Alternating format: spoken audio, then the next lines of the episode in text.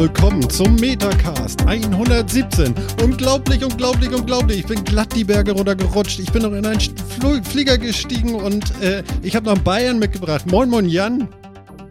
Ja, sag ich da, das aber ja, grüezi. Wieso Bayern? was? Weiß, War was? weiß ich doch nie. Fast. Und Phil ist auch dabei. Moin, Phil. Was? Was? Wo bist du nicht hergekommen? Ja, weiß ich auch nicht mal, Jung. Sitzt du noch euch auf der Bank passiert oder in der? Zwischenzeit? Ja. Ist ja, ist ja schrecklich. Mensch, du, wir leben noch, wir leben noch. Ist das schön, du. Ja, es war, es, es war nah dran, ne?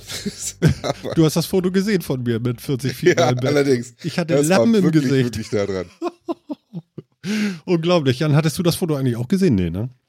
Äh, Welches von den vielen Fotos meinst du jetzt? Ich meine das, wo ich auf dem Rücken liegen mit 40 Fieber im Ohr und dachte jetzt, äh, ja, erhol dich gleich. Achso, nee, das nicht. Nein. Ja, sehr beeindruckend. Muss- Ich überlege noch, ob ich das Twitter. Ich glaube nicht. Ich wollte gerade sagen, mu- muss man das gesehen haben? Äh, Also ja. sagen wir so, ich freue mich, dass du wieder da bist, Ja. wieder Stimme hast und ja. Äh, ja, wieder alles funktioniert. Ja, er hat Stimme und ich bin auch so glücklich drüber, dass ich Stimme habe. Das ist unglaublich. Ja, wobei die war gar nicht so doll weg, aber ich war so fertig. Vielleicht ganz kurz mal für euch da draußen, damit ihr denn wisst, warum vier Wochen hier nun so gar nichts passiert ist. Ähm, es war ja so ein, so ein Grippehoch und ich habe sie natürlich voll abgekriegt. Und äh, die ganze Familie lag hier lang und wir waren alle todkrank. Und äh, ja, es war so Lazarettstimmung mit, äh, mit Endzeitdrama irgendwie so. Ich hatte den ganzen Tag Worst-Case-Gedanken und es war ganz furchtbar. Dann habe ich noch irgendwelche äh, Medikamente bekommen, auf die habe ich dann auch nicht gut angesprochen beziehungsweise reagiert. Dann hatte ich Nebenwirkungen wie verrückt und so. Es war ganz, ganz furchtbar. Und ich empfehle jedem eine Grippeimpfung und legt den Arzt noch 20 Euro drauf, damit ihr auch die Vierfachimpfung kriegt und nicht die äh, von der Kasse nur die Dreifach, die billige. Weil hättet ihr die 20 Euro ausgegeben, oder ich, da hätten wir jetzt eine weitere Sendung schon im Köcher gehabt. Aber so, Wollen wir jetzt sammeln gehen? ja. Du, das nächste Mal, du, da kaufe ich das teure, du. So ein Scheiß. Das, Das kann doch wohl nicht wahr sein. Ja, so Ja. ist das halt, ne? Ja, es war echt das Letzte. Und ihr beide habt aber gar nichts gehabt, ne? Nö, ich habe so ein bisschen Rotz. Also das ist ja so ein bisschen, da kommt man nicht drum herum mit Kleinkind irgendwie, ne? Aber sonst geht's gut. Ja, und als Nicht-Kind zu Hause und ich habe mich noch nie gegen Grippe impfen lassen, seitdem ich denken kann, äh, hatte ich auch nichts. Geht auch, aber es liegt halt auch daran, dass ich einfach kein Kind zu Hause habe, was im Kindergarten oder in der Schule alles einkassiert, was da so rumkreucht äh, und fleucht und mit nach Hause bringt. Ja. Ja. Und ich lese gerade, Helmut schreibt gerade im Chat so, es gibt nichts Schlimmeres als Männergrippe. Nein, vergiss es. Männergrippe ist ein Witz. Du meinst zwar, dass es dir schlecht geht, aber wenn es dir mal wirklich schlecht geht, ja? Also, also, äh, das, okay, ja. ja, also das war wirklich, nee. Du Also- meinst vielleicht, dass es dir schlecht geht, aber du musst ja erstmal, es ist dir richtig schlecht. Ja, weißt du, Das, aber es, es klingt jetzt schon ein bisschen nach meiner Grippe, ehrlich gesagt. Nein, das war, nein, nein, nein, es war wirklich, also, oh Gott. Ich habe so magenschonende Tabletten gekriegt wegen diesem ganzen Ibu-Kram, den man da schlucken muss. Und dann ist mein Kreislauf dauernd weg gewesen und ich habe immer gedacht, jetzt, jetzt ist es gleich, gleich ist Schluss. Ehrlich, unglaublich. Also so eine Scheiße, du. Ah. So, jetzt haben wir aber geschimpft, ne? Ja. Ja. Ja. Das waren die vier Wochen, die sind jetzt vorüber. Die sind jetzt vorbei. Das ist pri Ich trinke mal einen Schluck von meinem. Ja, jetzt äh, Hm. musst du natürlich auch erklären, warum hast du mir jetzt zu bracht bayerisch zu schwatzen? Also was, was war da los? Das musst du jetzt auch erklären. also wirklich, erkläre dich. Ja, äh, also ich muss ja sagen, Jan hat das voll drauf, ne? Der scheint das Ja. irgendwie ins Blut gekriegt zu haben. Na, ich hab's halt mit, mit äh, sämtlichen Akzenten, die man so haben kann, Ja. aus Spaß. Ach so. Nicht, weil ich das können können würde im Sinne von, ich habe da mal gelebt oder so. Ja, ich habe das mal gelernt. Ja. Nee, genau. ja, Ja, nur aber. genau. Ja, äh, es begab sich, dass ich nach München fuhr am, am Sonntag. Und äh, im wahrsten Sinne des Wortes fuhr, aber das kann ich gleich noch erzählen. Und ähm, Ja, und gestern bin ich wiedergekommen. Ich bin tatsächlich zurückgekommen, es ist unglaublich. Ja, und zwischendurch habe ich nämlich, äh, ganz klasse, das war, war, war super schön. Ich habe den Klaus und den ähm, Um, nee, Moment, den Christian vom Umwomukum Podcast getroffen und den Klaus Backhaus. Und in, in, einer, in einem Wirtshaus, Wirtsstuben, wie sagt man auf Bayerisch? Ja, trifft. Trifft. Okay, ja, ist ja schön. Also, ja, ist Keller. Du weißt jetzt nicht, worauf du hinaus willst. Was fehlte dir da gerade? Ja, nee, nee. Also, wenn das richtig war, dann will ich als Nordlicht ja einfach mal mich geschmeichelt fühlen und, und mir denken, dass ich das ganz gut gemacht habe. Schön. Ähm, nee, und wir haben uns in einem wunderbaren Wirtshaus getroffen. Wir haben zusammen gespeist und die beiden hatte, hatten ihre Aufnahmegeräte mit, so, so ein äh, Zoom H1 und ein Zoom H, H5 hatte, glaube ich, äh, Christian mit. Auf jeden Fall, ähm, wir haben es gar nicht angemacht, weil wir hatten innerhalb von, weiß nicht, kurz nach Guten Tag und Moin und ach so siehst du aus, weil das Geile ist ja, wir haben ja schon ein paar Sendungen zusammen gemacht, wir drei. Ähm, und haben viele Stunden schon miteinander geschnackt, aber wir haben uns ja noch nie in die Augen geguckt. Und man merkte immer so, okay, also auch ich, ne, so, aha, Klaus. Mhm. Mhm. Guck runter, guck rauf, so, so ist, das ist Klaus. Okay, alles klar. Ah, und das ist, ja, also es war schon, äh, äh, schon schräg irgendwie. Ganz toll und schräg und wir hatten nach fünf Minuten Gespräche, die man nicht weiter erzählt und es war sehr intensiv und sehr schön und äh, ja, auf diesem Weg nochmal einen schönen Dank an die beiden. Das war einer der Leuchtturmmomente äh, in diesem Jahr und ich hoffe, äh, wir wiederholen das irgendwann mal. Das war wirklich ganz, ganz toll. Wir haben schöne Gespräche geführt. Es waren auch tatsächlich, glaube ich, nur zweieinhalb Stunden, aber die waren so dick gebacken, dass man damit bestimmt auch drei Tage hätte vollbringen können. Jo. Und dann habe ich natürlich noch so ein bisschen getwittert, wie meine Anreise nach äh, Unterhaching war. Und wie Klaus so schön sagte, äh, Martin, das ist aber schon fast nicht mehr München.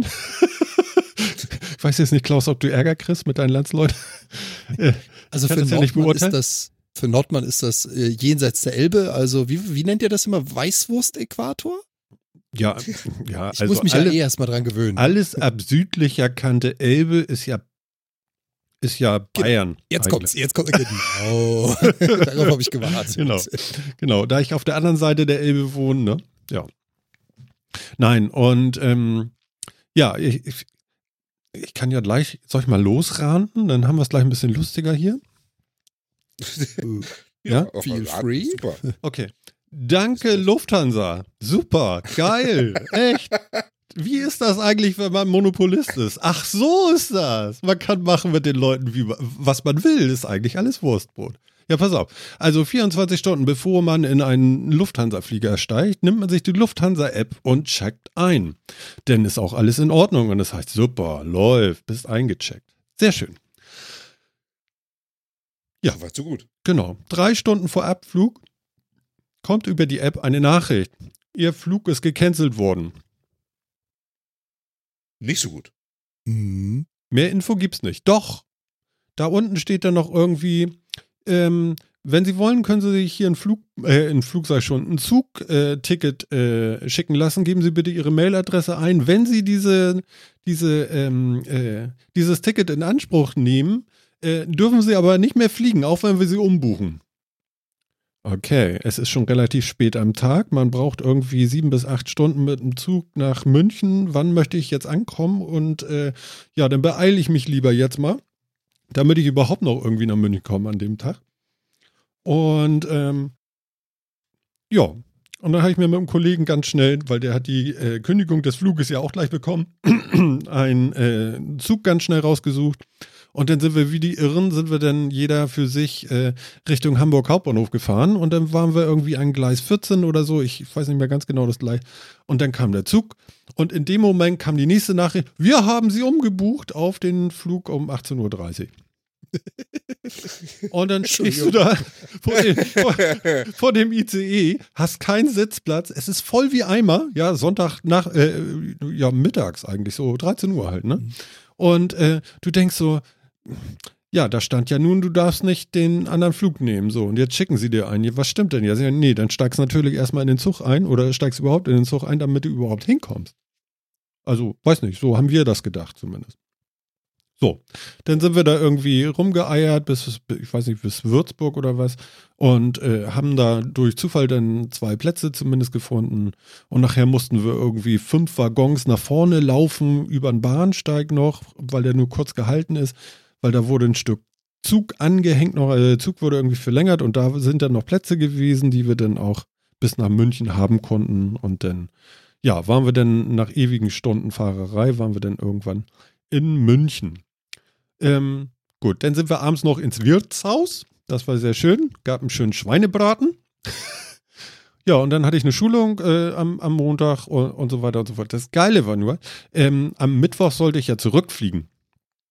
So, und du kannst ja 24 Stunden, kannst du eben diesen Check-in machen. Und ich hatte Hin- und Rückflug gebucht. So, Hinflug war ja nun gelaufen, wie ich eben erzählt hatte. Rückflug wollte man ja dann nun auch ganz gerne mitnehmen. Und dann, ja, will ich einen Check-in machen? Ja, Fehlermeldung. Hm, komisch, okay. Bitte rufen Sie Nummer so und so an. Sie brauchen eine Umbuchungs- irgendwas rufst du äh, 20 Minuten in der, in, der, in, der, in der Hotline gewesen und geht eine Frau ran, die du gerade mal ebenso verstehen kannst, weil im Hintergrund auch noch 100 Leute reden. Ähm, ja, ja, nee, komisch, ja, nee, da müssten sie eigentlich, also ihre Flügel, äh, ihr, ihren Rückflug, den haben wir dann auch gestrichen. Sie haben ja auch nicht den Hinflug angetreten. So, was? Was? ihr habt den, ihr, was? Ihr habt, mir ein, äh, ihr habt mir ein Bahnticket geschickt, damit ich nach München komme, aber zurück darf ich jetzt gar nicht mehr? Oder wie? Was ist das denn? Also, also, was haben die denn für Systeme? Ich kann das gar nicht nachvollziehen. Das ist echt ganz schräg.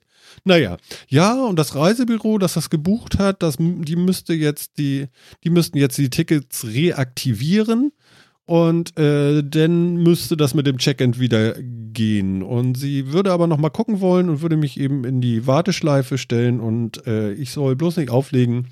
Ähm, sie kommt dann gleich wieder. ja, gut. Äh, sieben Minuten Warteschleifen ohne Musik, schon sehr verdächtig. Irgendwann machte es und dann tut, tut, tut, tut, war sie weg. Juhu. Ja, da habe ich einen, einen überaus entspannten äh, Arbeitskollegen in solcher, solchen Situationen, der, der meinte, ich rufe doch nochmal an.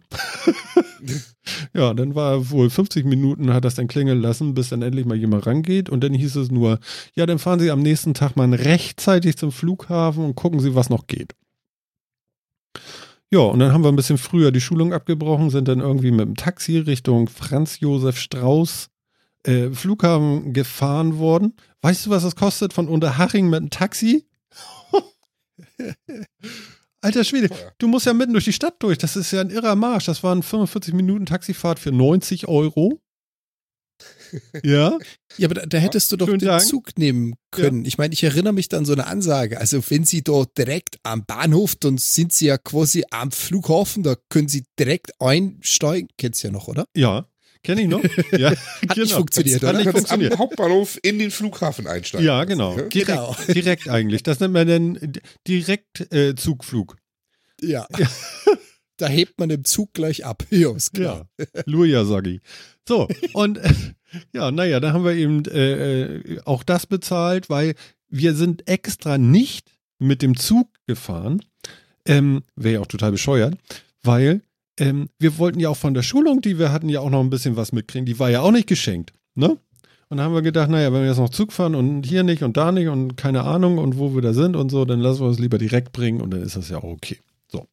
Ja, wunderbar. Gut. Dann kommen wir da ähm, äh, in den Flughafen rein, werden wir nett begrüßt von zwei Herren mit MPs um und so. Das war alles recht freundlich. Und ja, erster Lufthansa-Schalter so irgendwo so, ja, hier und äh, was ist jetzt? Und unser, nee, da kann ich Ihnen nicht helfen. Da gehen Sie mal da hinten hin. Gehen wir zum nächsten, ja, hier und da. Nee, das geht nicht. Gehen Sie da hinten hin. Zum nächsten, ja, hier unsere Tickets und so. Dann guckt er uns so an, so, weißt du, so von so leicht geknickter Kopf, so, so, so über seinen, seinen Monitor so und guckt so uns beide so an und meint so, meine Herren, Sie wollen heute von München nach Hamburg? Geil. Das glauben Sie doch selbst. Ich drehe seinen Monitor so um und zeigt mir so eine ellenlange Excel-Liste mit Leuten, die auch das alles wollten. Ne? Ja, juhu. super. Ja. Und dann kratzt dir schon das Kind. Sagen? Ne? So. Und dann sage ich, ja, aber hier mit, äh, ähm, wir hatten ja eigentlich ein Ticket und das ist, ja, okay, kann ich mal die Ausweise haben? Tippeli, tippeli, tippeli, tipp. Ne? Ja, hier, bitteschön, hier sind Ihre Tickets und Plätze haben Sie auch. Wie so, wow, geil. Okay. So, jetzt sind es ja dann nur noch knapp vier Stunden, bis der Flieger losgeht, so ungefähr. Was machen wir denn jetzt? Und naja, darum gedaddelt und so weiter und so fort. Dann stehen wir irgendwann da, wo man dann nachher auch ins Flugzeug rein darf. Und dann bildete sich auch schon eine Traube Menschen und so. Und dann kam mit einmal Super. Eine Durchsage, ja, guten Tag, meine Damen und Herren, Lufthansa für Lufthansa-Flug, tralala, tralala und so. Wir sind leider überbucht und möchten Ihnen deswegen ein einmaliges Angebot machen. Falls Sie bereit wären, auf diesen Flug jetzt zu verzichten, würde die Lufthansa Ihnen 250 Euro in Bar, ein Hotel, ein Zug, ein Leihwagen oder ein Flug am nächsten Tag bezahlen. Und alle so, sag mal, sind die nicht ganz dicht oder was? Gibt's hier jetzt Kopfgeld oder so? Ne? Das wirklich. Total geil. Dann gab es Tumult noch vorne. Einer wurde dann noch des Flughafens irgendwie verwiesen. Ähm, das war auch ganz schick. Mit einmal stand ein Pärchen neben uns auf und meinen, jetzt machen wir das. ja, naja, gut, okay. Also das hatte sich dann irgendwann auch geklärt. Und Nur lange genug warten, bis doch jemand sich erbarmt. Genau. Und dann kam die Durchsage, ja, meine sehr verehrten Damen und Herren, äh, Ihr Flug LH Tralala nach Hamburg wird sich um mindestens 30 Minuten verspäten, weil der Flieger noch nicht aus, ich weiß nicht woher, überhaupt hier in München ist. Wir müssen mal gucken. Okay, gut. Naja, er kam dann und äh, irgendwann durften wir dann auch rein. So, dann saßen wir da und es dauerte noch ein bisschen und so und es war auch irre hektisch und alle hatten irgendwie viel zu viel Handgepäck und keiner wusste mehr wohin damit, ganz schrecklich. Aber irgendwann entsteht ja in so einem Flugzeug so eine Ruhe, das Licht wird gedämpft und du denkst, ja, jetzt gehen leicht die Düsen an und dann wird er rückwärts irgendwie da raus und dann geht das los, ne? Jo. Und dann kommt auch, kommt auch so, so. Guten Abend, meine Damen und Herren. Hier spricht Ihr Kapitän Volker Lechtenbrink. Ich möchte Ihnen nur kurz mitteilen, die, äh, äh, die Lenkzeit äh, von mir und der Cockpit-Crew, also, also alle eigentlich, die dieses Flugzeug bedienen und unterhalten, ähm, haben wir jetzt durch die Wartezeit überschritten und äh, wir werden jetzt das Flugzeug verlassen und äh, da, das Kollegium wird sich jetzt darum kümmern, am Flughafen noch ein, äh, äh, äh, ein Flugteam für ihren Flug nach Hamburg zu finden. du kannst dir nicht vorstellen, was in diesem Flugzeug passiert ist. Hervorragend, ja. Wir werden unter, wir werden unter allgemeinem Jubel der Besatzung das Flugzeug verlassen. Das war so The geil. Pilot has left the aircraft. Hinter mir ist einer fast aus, drop. hinter mir ist einer fast ausgeflippert. Das kann nicht wahr sein. Ich verpasse alles. Ich komme nur noch zur Aftershow-Party. Das kann nicht wahr sein. Und ich will Ihnen überhaupt mal sagen, seitdem das Air Berlin nicht mehr gibt, haben sie die Preise aber saftig angezogen. so eine Geschichten, weißt du? Naja. Äh, Ja. es war gar nicht so schlimm. Nach 30 Minuten war das schon erledigt und die, der Kapitän war da und wir sind dann auch losgeflogen und kamen dann auch in Hamburg an. Und ich habe meinen Koffer sogar noch gekriegt und wurde nett abgeholt noch. Und ich war dann ähm, um 22 Uhr zu Hause. Wahnsinn. Das, das war doch Murphy's Law, oder? Was schief gehen kann, geht schief. Aber alles zusammen. Ja, gut, also wäre der Flieger noch abgestürzt, dann wäre es also Volltreffer gewesen, würde ich sagen. So, Ja, so, okay. sage ich mal, also das ging dann noch alles. Wir hatten auch keine Turbulenzen und so, es war langweilig eigentlich und äh, so wie das sein muss, ne? Also, also so wünscht man sich das ja. Ich habe absolut nichts dagegen, wenn Flüge langweilig sind. Ja, was mir, Ja, genau. was mir wirklich extrem aufgefallen ist, ist, äh, wie laut doch so ein Flugzeug ist. Also ich bin lange anscheinend nicht mehr geflogen und ich habe ja diese, diese AirPods da von Apple und so, kannst du vergessen, kannst du auf 100% aufdrehen, du hörst nicht viel. Das ist so laut, ähm, da braucht man tatsächlich so eine, so eine, so eine, weiß ich nicht, Ja, Bose Quiet Noise Cancellation. oder irgendwie sowas. Ja, diese Noise Cancellation. Genau, die funktioniert echt super, kann ich nur Ja. sagen. Ja. Naja, ja, das war das. Irre, ne? Ja, super. Jetzt habe ich 20 Minuten gelabert, ist ja auch nicht zu fassen. Ich sehe das gerade. Wow. Aber war, war ein putziger kleiner Trip. So, und deswegen äh, wollte Martin eine Begrüßung auf äh, Badischum. Ja, genau. Ja, nee, also, Ah, ja. ja, es hat auch irgendwie fast drei Tage durchgeschneit da irgendwie. Tagsüber ist das, äh, hat das äh, immer so, ist das so ein bisschen leicht abgetaut so. Also die Straßen waren immer irgendwie frei und abends wurde es dann wieder mehr. Und nächsten Tag lag das dann da alles wieder. Das ist ganz, ganz interessant gewesen. Am Wochenende soll es übrigens irgendwie 14 Grad in München werden. Finde ich auch nochmal interessant. Ist das denn schon Föhn oder Jan, du weißt doch bestimmt, was Föhn ist. Was ist denn Föhn? Föhn, das ist Also das, ich meine jetzt nicht der im Gard Haar zwischen 100 Watt und 200 Watt. Mhm. ja, also ich, ich glaube nicht. Ähm, Ich meine, ja, es ist jetzt ziemlich kalt gewesen in letzter Zeit, aber wir haben äh, nächste Woche dann Ende März. Da sind jetzt 14 Grad nicht so überwältigend, behaupte ich mal. Mhm. Aber für Föhn reicht es auch trotzdem. Ich meine, das Ja, das ja. Interessant äh, ist die Aussage, an die ich mich noch aus meiner Kindheit erinnern kann. Wir hatten äh, Verwandte in Koblenz wohnen und da hieß es immer, ach, da unten, da ist die Natur immer drei Wochen weiter. Das kann ich nicht bestätigen. also das war da mindestens genauso grau und äh, ja gut, eben weiß durch den Schnee, aber ansonsten war da auch nicht viel weiter und da waren auch noch keine, keine, keine Krokanten aus dem Boden geschossen. Plural von Krokusse. Ja, genau. Krokanten. Krokanten.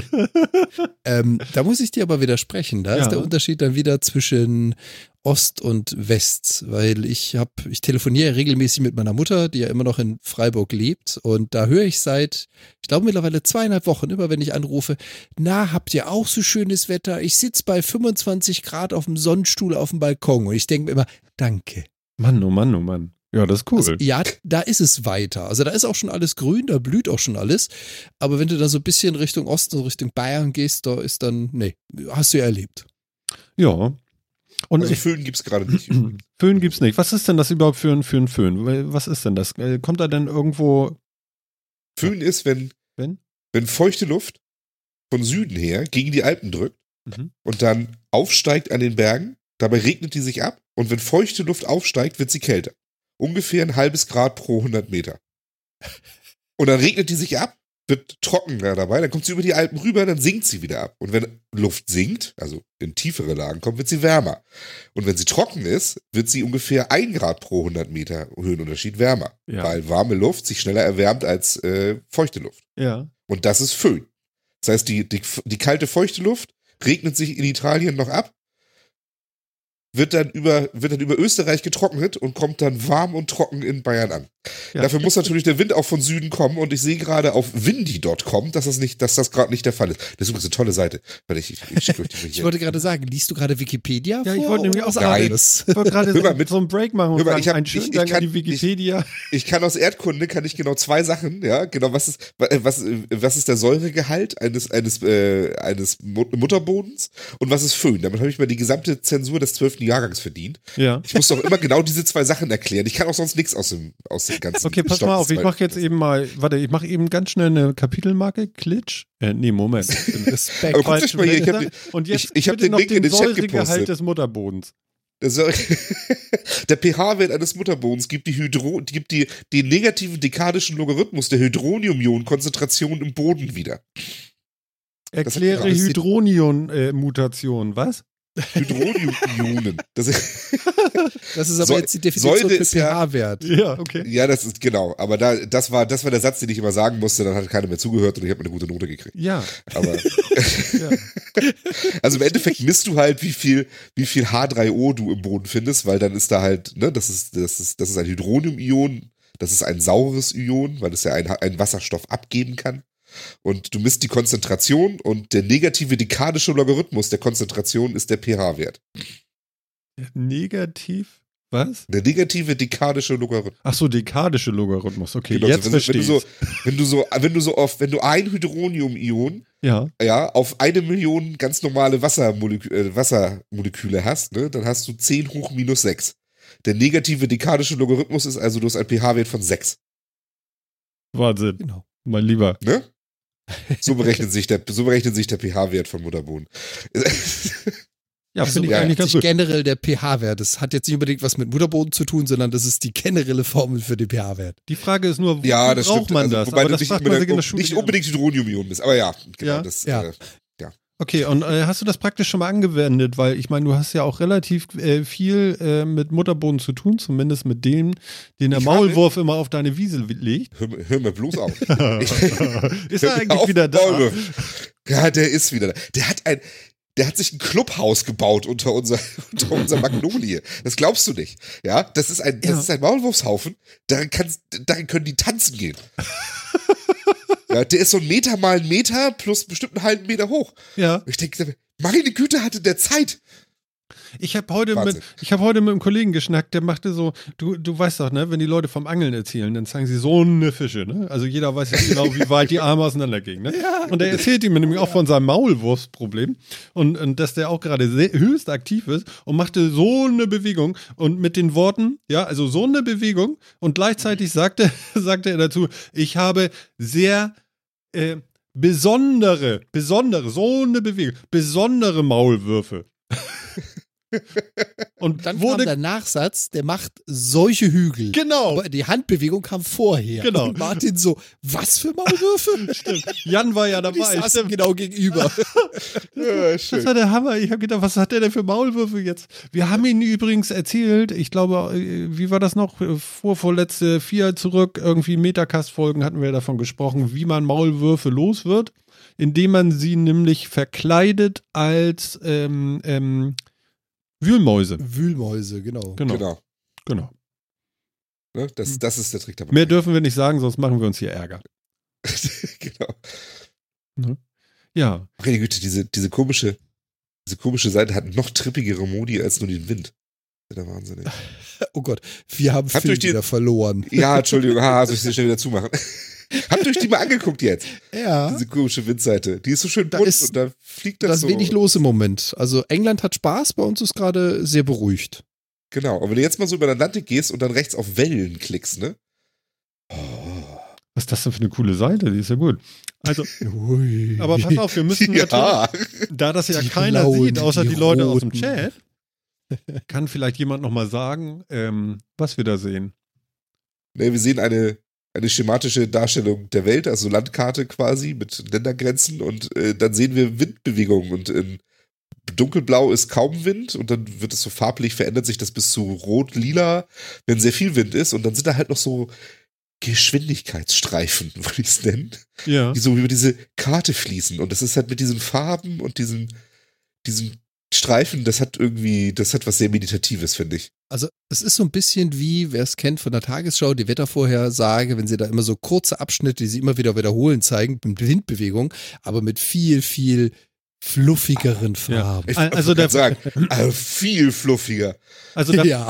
ganz ehrlich, der Fachmann, ne, ja, also, also der flugbegeisterte Fachmann, der würde jetzt sagen, das sind sämtliche Lufthansa-Flieger, die gerade in der Luft sind, die da ihre Chemtrails irgendwie verbreiten. Ganz ehrlich, so viel haben die doch noch nicht mal. Guck dir das mal. Über der Beringsee müsst ihr mal gucken. Da ist ja was los da. Oh. Warte mal, Beringsee, jetzt muss ich erst mal gucken, wo ist die denn? Ich muss das mal die Karte. Zwischen Alaska und Russland. Ja, das weiß ich auch, du. Übrigens, mit Mausrad kann man zoomen, das geht super hier drin. Ja, wie mache ich das mit der Apple-Maus? Ja, Kein Drehrad hier. Weiß warte ich mal. nicht. Also jemand, Doch, nee, Maus ganz hat, normal, natürlich, ganz normal. Alles klar, ich hab's. Ähm, aber ich erkenne die Karte gar nicht. Warte mal, Alaska. Ach, da, oh, oh, oh. Ich sehe. Oh! Also, die Krabbenfischer, ja, die härtesten äh, Jungs der Welt, die sind jetzt besser nicht draußen, Nee, hoffentlich nicht. ne? Weil da ist so richtig, da, ja, nach Lila kommt nicht mehr viel, ne? Nee. Ja. Da sind auch über neun Meter hohe Wellen. Auch das kann man Ach sich so, hier ja. Wellen kann man sich ja auch anzeigen lassen. Warte mal, das mache ich jetzt auch nochmal. Wellen. Und wie kommst du auf die Meter? Da ist eine Skala so eine bestimmt Skala. irgendwo. Oh! Das ist dieses Oh, tiefe Lila. ah. Alpia. ja. Toll. Das ist, das ist eine super Seite.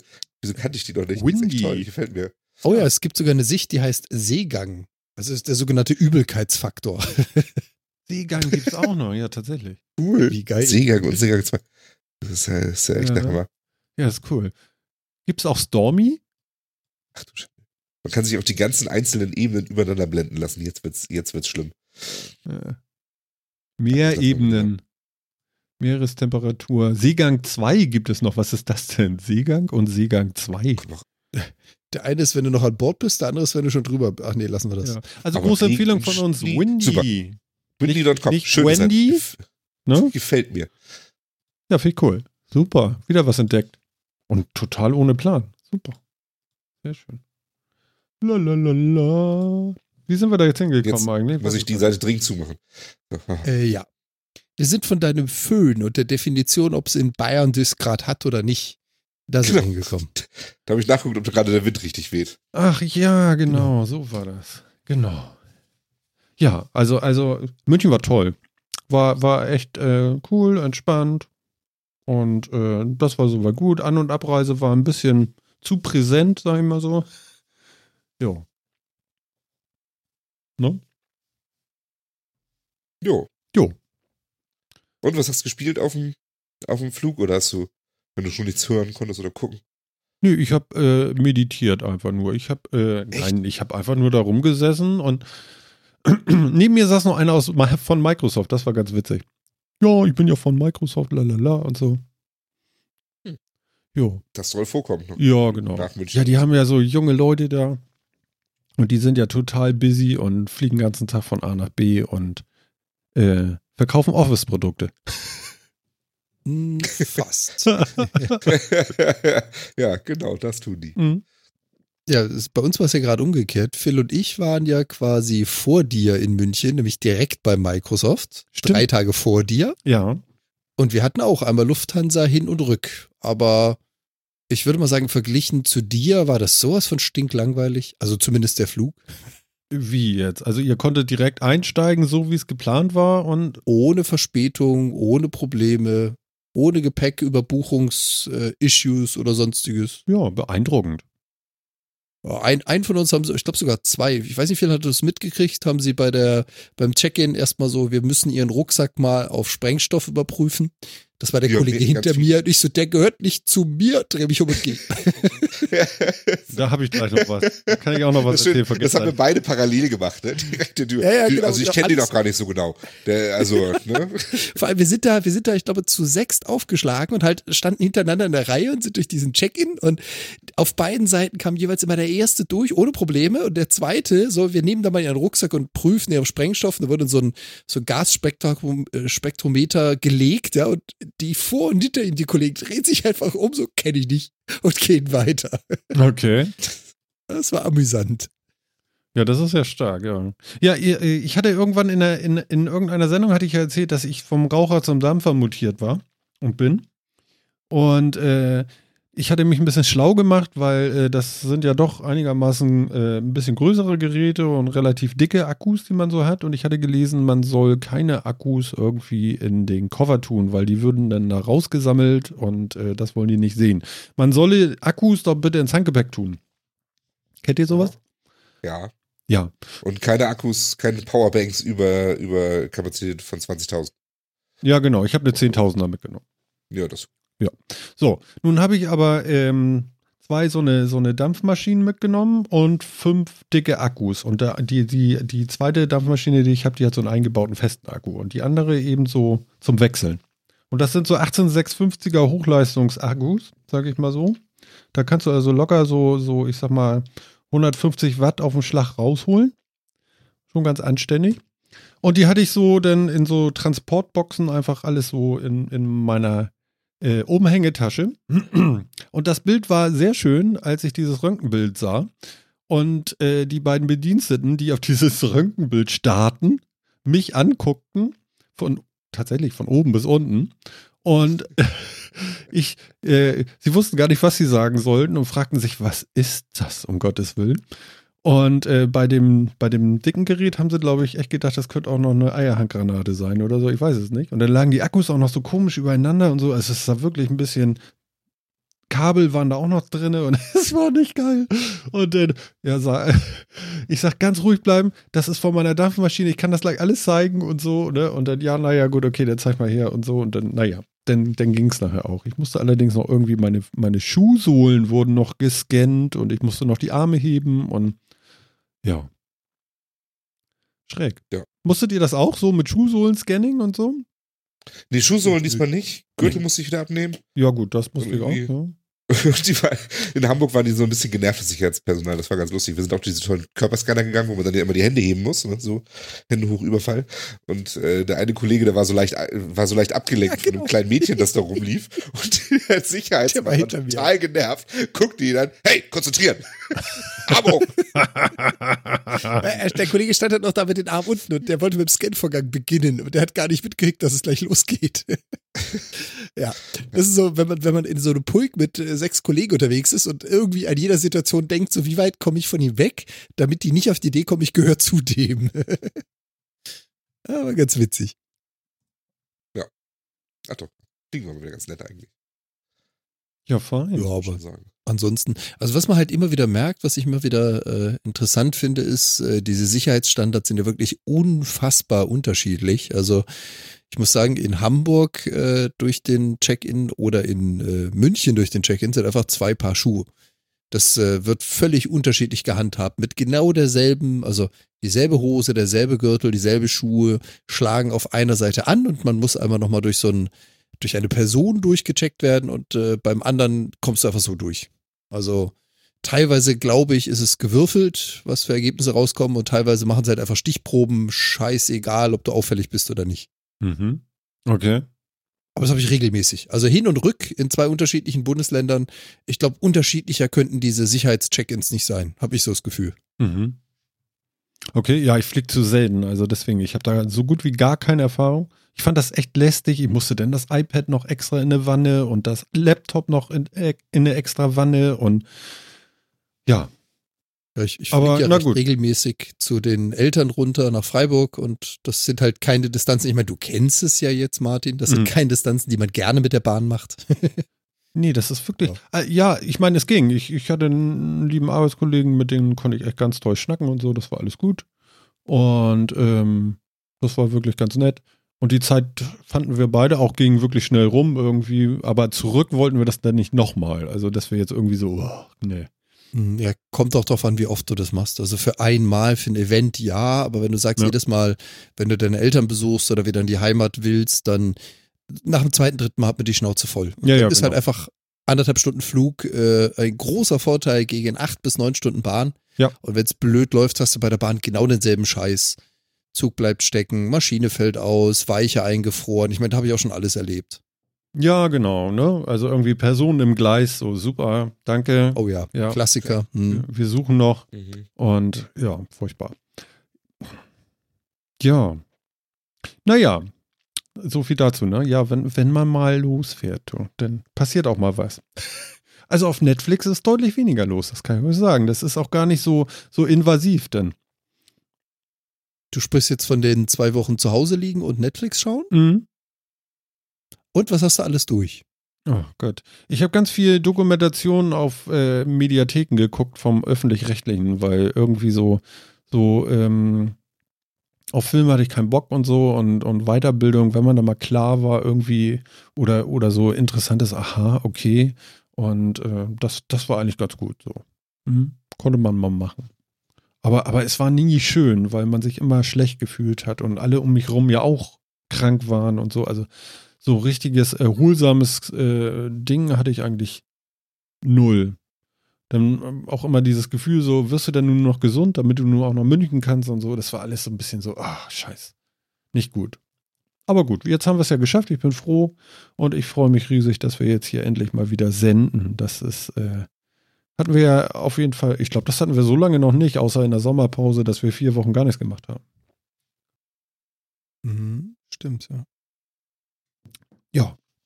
Und der Chat ist auch schön belegt. Es ist so toll, dass ihr alle da seid. Fühlt euch geherzt. Wenn man, wenn man schon dabei ist, äh, ich glaube, die, die Frage ist ja nicht gestellt, Martin, der vierte Mann wollte gerade wissen. Und was hast du geschaut? Alle Teile Hitlers Helfer? Nein, Oder- ich habe doch nicht Spiegel, ich habe doch nicht Spiegel TV geguckt. Ich dachte N24 oder so. Ach so, ja, da gibt's das auch, ne? Ja. Nee, nee, nö, nö. Ich glaube, die habe ich schon alle gesehen. Nee, also was wirklich sehr, sehr äh, äh, spannend ist, ist, äh, ich glaube, das war auf dem ZDF irgendwie der, der Aufstieg und Fall des Sozialismus. Sind irgendwie, weiß nicht, wie viele Folgen. Ich weiß gar nicht, ob ich den während meiner Krankheit oder irgendwann vor längerem gesehen hatte, aber das war ja richtig geil. Also große, äh, große Guckempfehlung, ich weiß nicht wie viele Teile, acht Teile, ah, 40, 50 Minuten oder so. Und ähm, da waren viele Aspekte bei, die mir auf jeden Fall äh, entweder empfallen oder gar nicht vorhanden waren. Das, das war sehr, sehr gut gemacht. Also Einfach mal raufgucken, falls ihr gerade krank seid und äh, doch so ein bisschen aufnahmefähig, würde ich das empfehlen. Oder natürlich 116 Folgen Metacast nachhören, falls ihr länger krank seid. Ich hoffe nicht. Ich hoffe auch Also- nicht. Nee. Wenn du so lange krank bist, hast du ein echtes Problem. Oh ja, ja, nee, das wollen wir nicht. Das soll keiner sein. So ist das nicht. Ja. Ja, ja, ja. So sieht das gut. So, und äh, ich hatte ja heute ein, äh, ein kleines äh, äh, Treffen noch mit Phil zu einem ganz kleinen Café. Und er sagte zu mir mehrere Sachen. Er sagte Digitalisierung, alles Idioten, die wissen überhaupt nicht, wovon sie reden, Flugtaxi. In der Reihenfolge. Und Das den Rest erzähle ich dir in der Sendung. Das hast du sehr schön zusammengefasst. Kommt ungefähr hin, ne? Ja, ja. Es war, äh, also es war natürlich wesentlich elaborierter, Ja, natürlich, klar. aber es hat den Kern, hat es getroffen, ja. Ja, findest du nicht? Also ich, momentan reden ja alle wieder von Digitalisierung. Irgendwie. Ich meine, das, das hat in den letzten zwei Jahren nicht wirklich aufgehört. Das, das ist ja ständig so ein Dauerthema. Aber ich höre irgendwie so wahnsinnig viel Bullshit und Krams und keiner scheint damit so richtig was anfangen zu können. Ist ja auch so ein nebulöser Begriff. Mhm. Aber ich habe irgendwie das Gefühl, gerade in den Medien und in der Politik ist das irgendwie alles. Es ist gruselig, was da so an, an, an, an Ideen irgendwie durch die Gegend läuft. Hast du, habt ihr nicht das Gefühl? Habt ihr das Gefühl, dass die irgendwie wissen, wovon sie sprechen? Äh, ich Naja, das ist ich ja. weiß nichts jetzt nicht, auf Neues. was du das genau alles beziehen möchtest. Also worauf hebst du ab? Naja, also speziell tatsächlich Digitalisierung. Ich meine, das ist ja nun wirklich ein Begriff, den jeder ständig im Mund nimmt. Mhm. Alle wollen digitalisieren und, das, und nicht nur Politik, auch überall in Firmen ist das ja nun der Fall und sonst irgendwie was.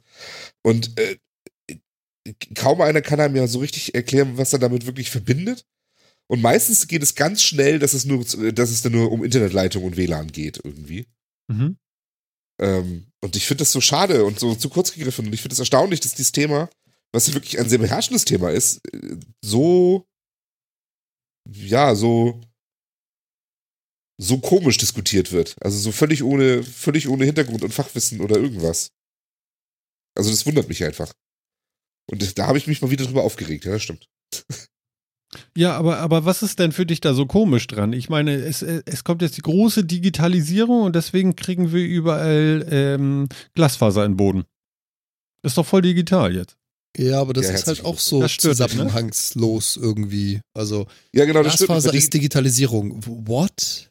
Ja, genau. Genau das stört mich halt. Ne? Das ist so, und gerade die Leute, die es eigentlich verstehen sollten, ähm, nämlich Politiker und, und auch, äh, auch Firmenchefs und sonst wie, ich das Gefühl habe, dass es da ganz stark hapert irgendwie an dem Verständnis dafür, was Digitalisierung eigentlich bedeutet.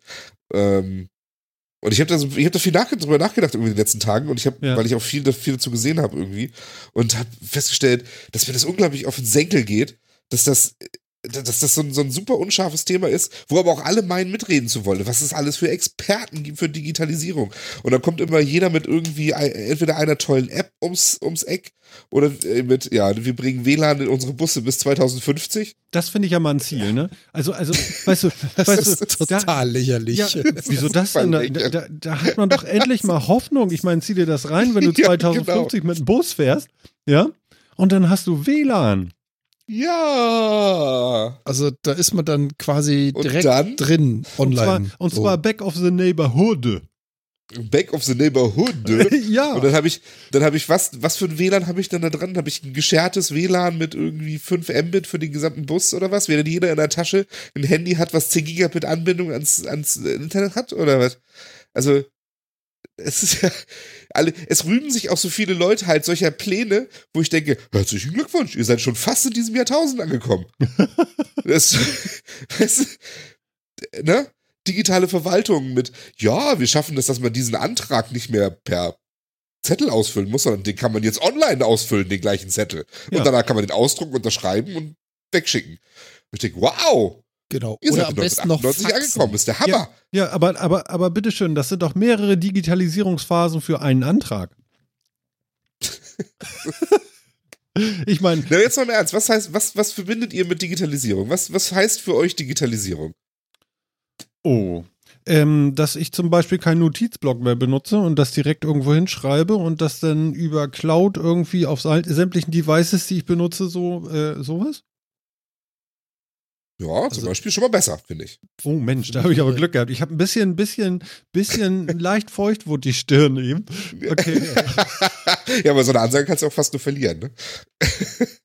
Also für mich wäre ein, ein sehr, sehr großer Punkt, das ist natürlich auch nicht äh, Digitalisierung per se oder der einzige Begriff, aber ein sehr, sehr großer Punkt ist der Wegfall von Medienbrüche. Dass man eben nicht, so wie du es gerade schön erklärt hast, Dinge analog erfasst, um sie dann zu digitalisieren und am besten bis zum Ende ihrer Lebenszeit noch zwei, dreimal ausdruckt, wieder scannt, jemanden gibt zum Abtippen, whatever. Also für mich ist so der Wegfall von Medienbrüche, dass Daten digital erfasst, bearbeitet und ihren gesamten Lebenszyklus digital verbringen. Ja. Das ist für mich ein ganz großer Punkt der Digitalisierung.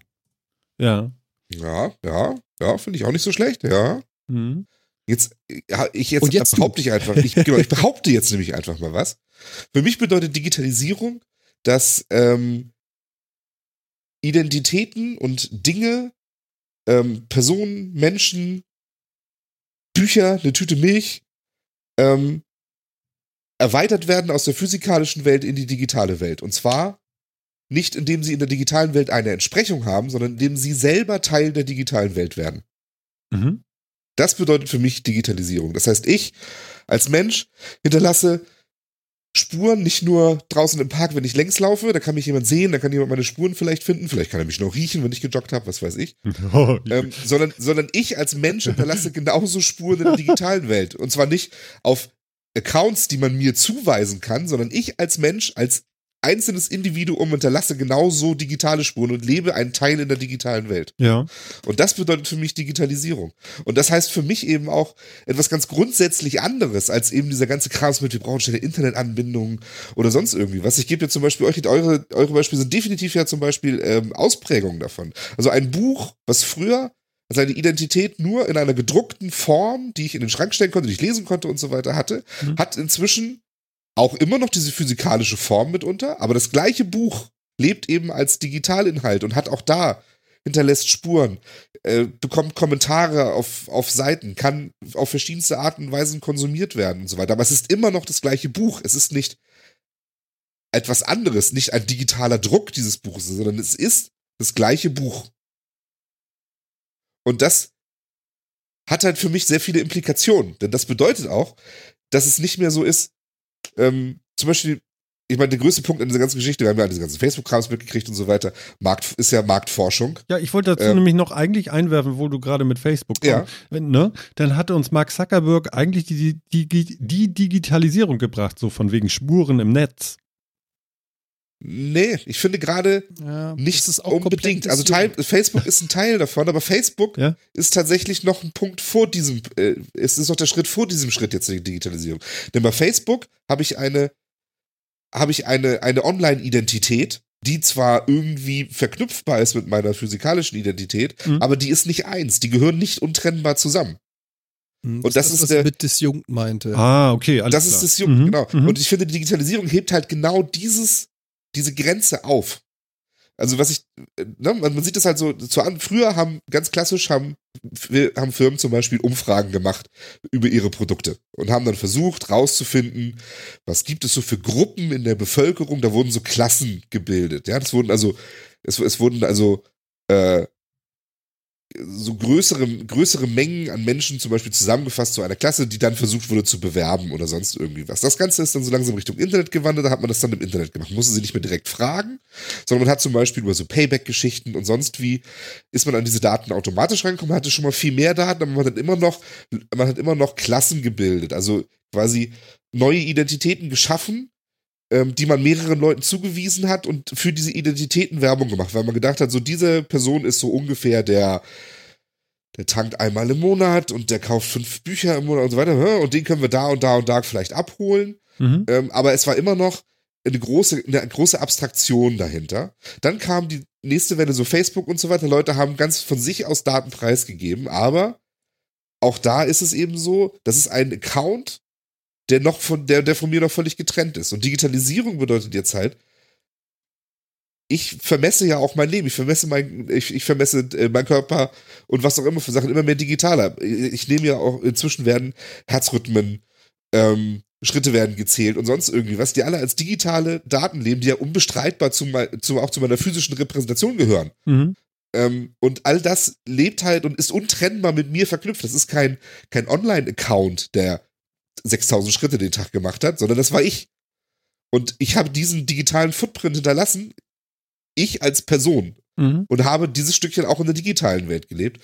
Und ich, und, ähm, und das bedeutet eben auch, dass, dass Firmen jetzt natürlich auch anfangen, ähm, diese digitalen, diesen digitalen Teil von mir auszuwerten und daraus auch Rückschlüsse auf die anderen Teile von mir zu ziehen, weil es jetzt nämlich nicht mehr darum geht, dass es ein Account ist, der mir auch gehört, der mit mir verknüpft sein kann und viel über mich aussagen kann, aber nicht zwingen muss, zum Mhm. Beispiel. Mhm. Ähm, sondern die können aus daraus jetzt ganz klar so Rückschlüsse ziehen, wie, wie werde ich, wie werde ich wahrscheinlich wählen gehen? Ein total, momentan total physischer Vorgang, der sehr wenig digital stattfindet, zumindest in Deutschland.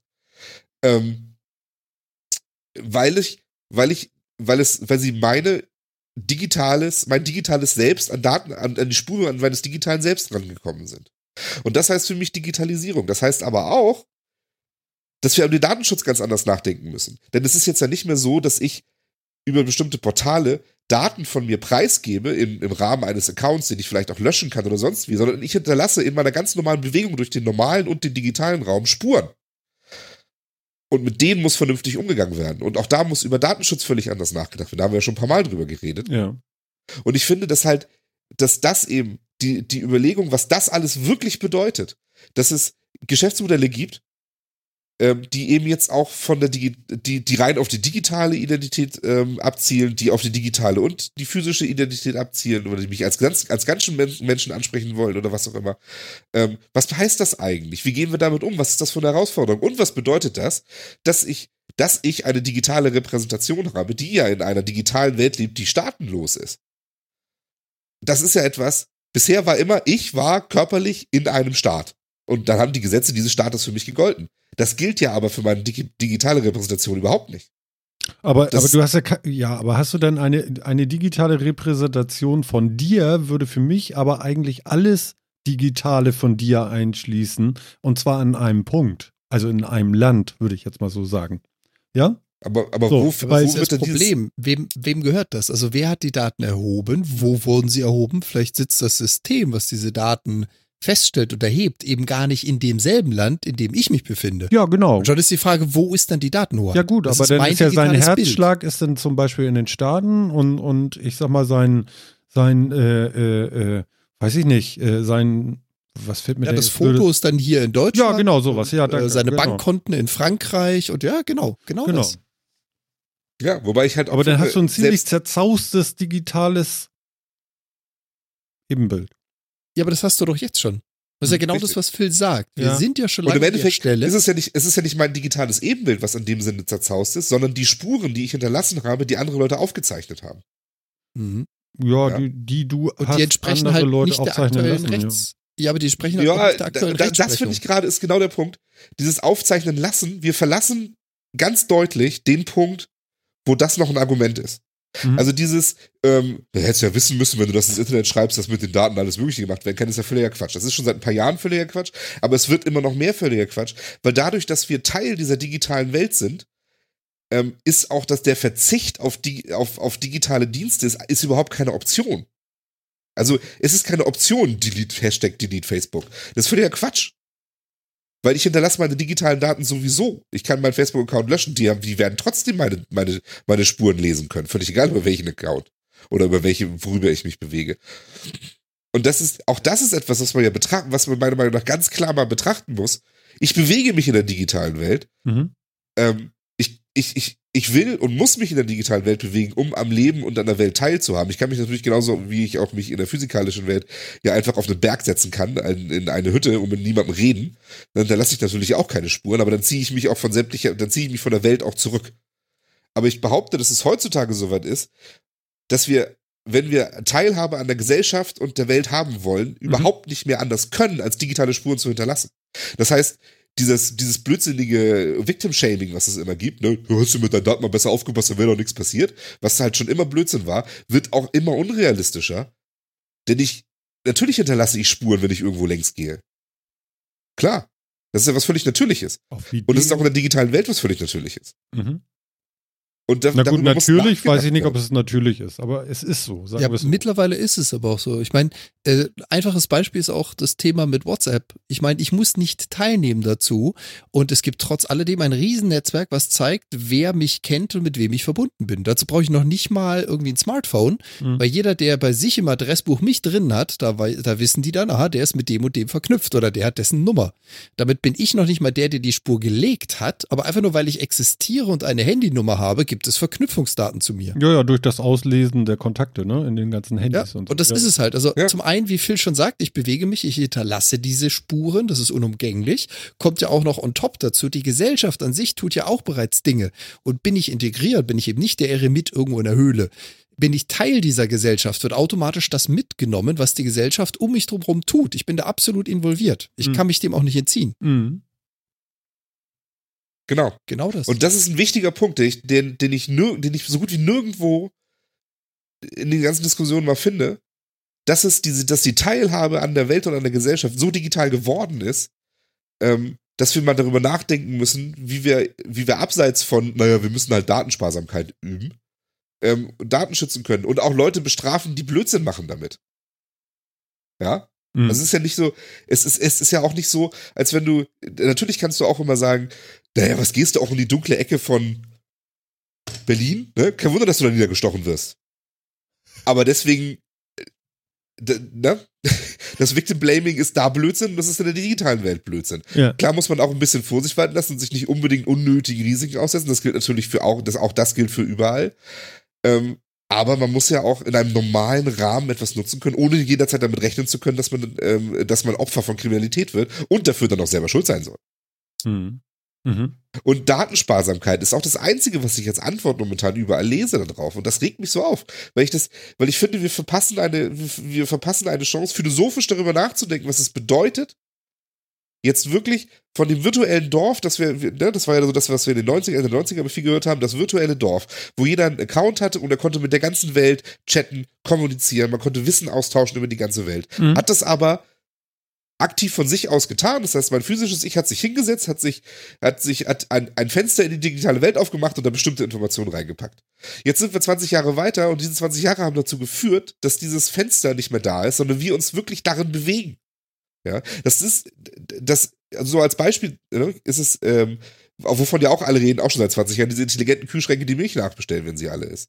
Ja, das heißt ja im Prinzip auch nichts anderes, als dass diese, dass dieser Liter Milch, den ich in der Hand halte, auch der hat, auch der erweitert sich in die digitale Welt. Der hat einen digitalen Anteil. Indem er vielleicht einen Chip drin hat und mein, äh, mein, äh, der wurde schon gescannt, als ich den gekauft habe und ähm, mein Kühlschrank weiß Bescheid über den. Dieser Liter Milch hat einen digitalen Anteil und der lässt einen digitalen Footprint in der digitalen Welt. Mhm. Ja, und es ist nicht, dass dieser, dass dieser Liter Milch einen Account hätte oder irgendetwas von sich getrenntes oder ein Datensatz, der nicht, der nicht mit ihm verknüpft ist, sondern er hat wirklich, urs äh, wirklich ganz ursprünglich mit ihm verknüpft eine digitale Repräsentation. Und jetzt ist das bei dem Liter Milch, ist es dem Liter Milch ist es wahrscheinlich völlig Banane. Ähm, Das wollen wir hoffen.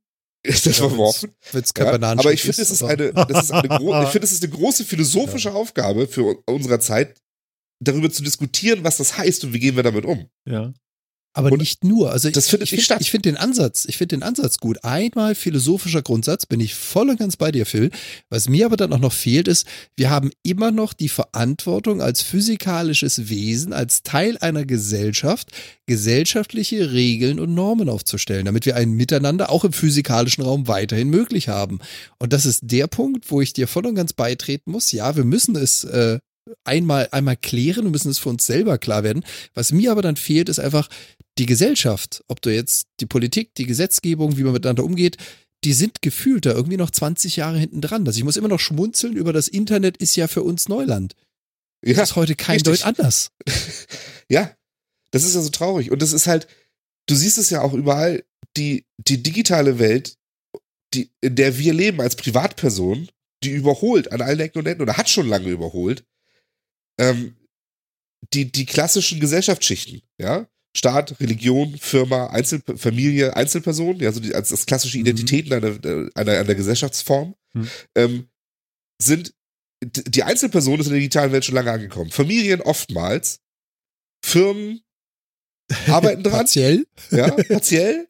Manche davon sind, sind jetzt wahnsinnig viel wert, die das einigermaßen gut hingekriegt haben, ja, aber partiell sind, sind Firmen, andere Firmen überlegen noch, was heißt Digitalisierung und wo kriege ich schnelleres Internet her? Ähm, und Regierungen und Staaten sind meilenweit davon entfernt, sich zu überlegen, was das ja. heißt. Die, was die machen, sind Antragsformulare online stellen als ausfüllbares PDF und glauben, hey, yay, wir sind auch in 2002 mhm. angekommen. Also, ähm, ne, deswegen, und das, auch das siehst du, früher, auch das war vor 20, 30 Jahren halt völlig anders. Da hattest du die fortschrittliche Technik, hattest du auf, sta auf staatlicher Ebene oftmals, da wurde viel geforscht, da wurde sehr fortschrittliche Technik gemacht. Das ist vielleicht schon ein bisschen länger als 20, 30 Jahre her. Boah, ja, aber also trifft also die vorherige ja, Stufe. Aber die vorherige, genau, dann, dann waren Firmen, waren technologisch führend, was da gemacht wurde, hatte zu Hause niemand, keiner hatte solche PCs oder sowas, konnte sich das alles leisten. Heutzutage ist es ja völlig anders. Also heutzutage ist, heutzutage geht die ganze Innovation und alles, was da ist, geht aus, von der, von der Privatperson aus und wird erstmal in der Familie verbreitet. Und wenn das, wenn man es geschafft hat, Oma Trutchen auf WhatsApp zu heben, dann überlegt man sich, ob man das mit der Firma vielleicht nicht auch schafft. Hm. Ja, das die heißt Regierung auch, ist halt einfach noch Jahrzehnte davon entfernt gefühlt. Genau, das heißt aber, vielleicht heißt das im Umkehrschluss eben auch, dass man in der Diskussion sagen muss, wir müssen Dinge wie Staat auf dieser Ebene einfach neu denken, weil der Staat noch überhaupt nicht so weit ist, sich in diese Ebene einbeziehen zu lassen. Und wir müssen als Gesellschaft vielleicht Staaten losdenken in dieser ganzen Geschichte. Mhm. Ja, ist gesetzlich jetzt vielleicht ein bisschen schwierig, aber als, so als philosophischer Ansatz muss man eben vielleicht einfach sagen, ein Gebilde wie ein Staat ist einfach zu groß und zu unbeweglich, um in dieser sehr volatilen digitalen Welt ähm, die, den, den Gewaltenanspruch wahrzunehmen. Das muss anders funktionieren. Ich meine, du, ich meine das ist ja das, was wir im Endeffekt erleben.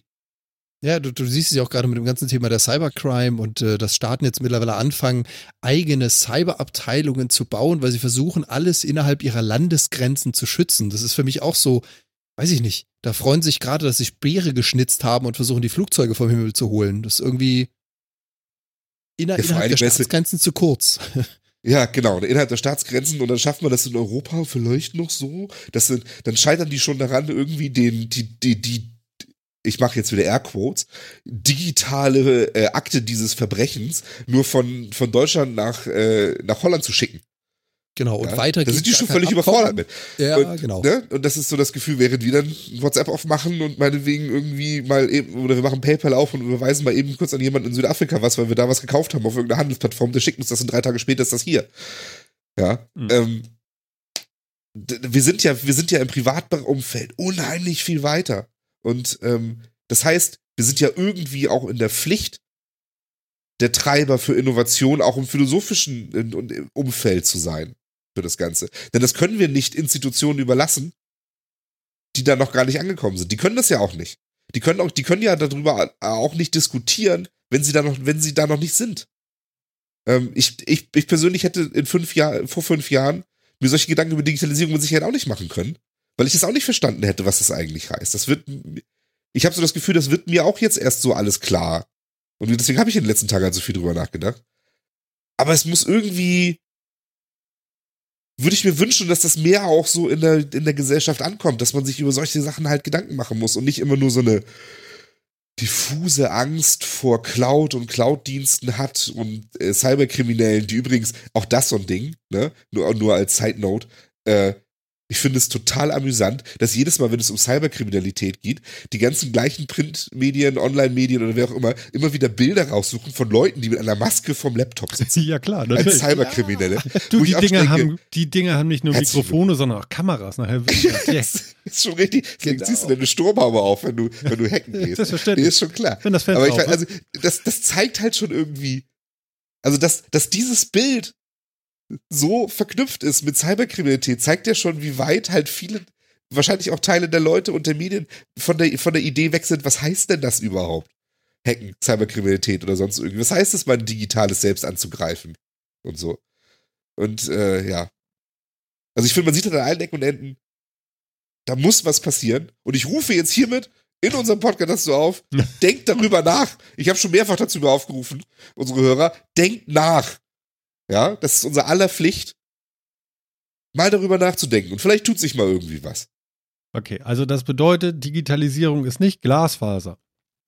Digitalisierung ist nicht Leitung. Nein. Das ist ein sehr kurzes Resümee, aber Teil, ja. Ja, genau. Hashtag Ja. Flugtaxi. Ich meine, Zug Hashtag Flugtaxi. Zugang zum Internet ist natürlich, ist natürlich eine Grundvoraussetzung für Digitalisierung irgendwie. Ich kann natürlich an Ja. der digitalen Welt nicht teilnehmen, wenn ich da nicht hinkomme. Das ist klar. Ähm, aber, da, aber das, das ist, das ist eine, das ist, das ist eine Voraussetzung und nicht, nicht Digitalisierung. Ja. Also, das ist, äh, ja. Und ich meine, es, trifft wirklich auf allen Ebenen zu. Das trifft in der Schule zu, das trifft auf Kinder zu, das trifft auf Erwachsene zu, in allen Altersklassen.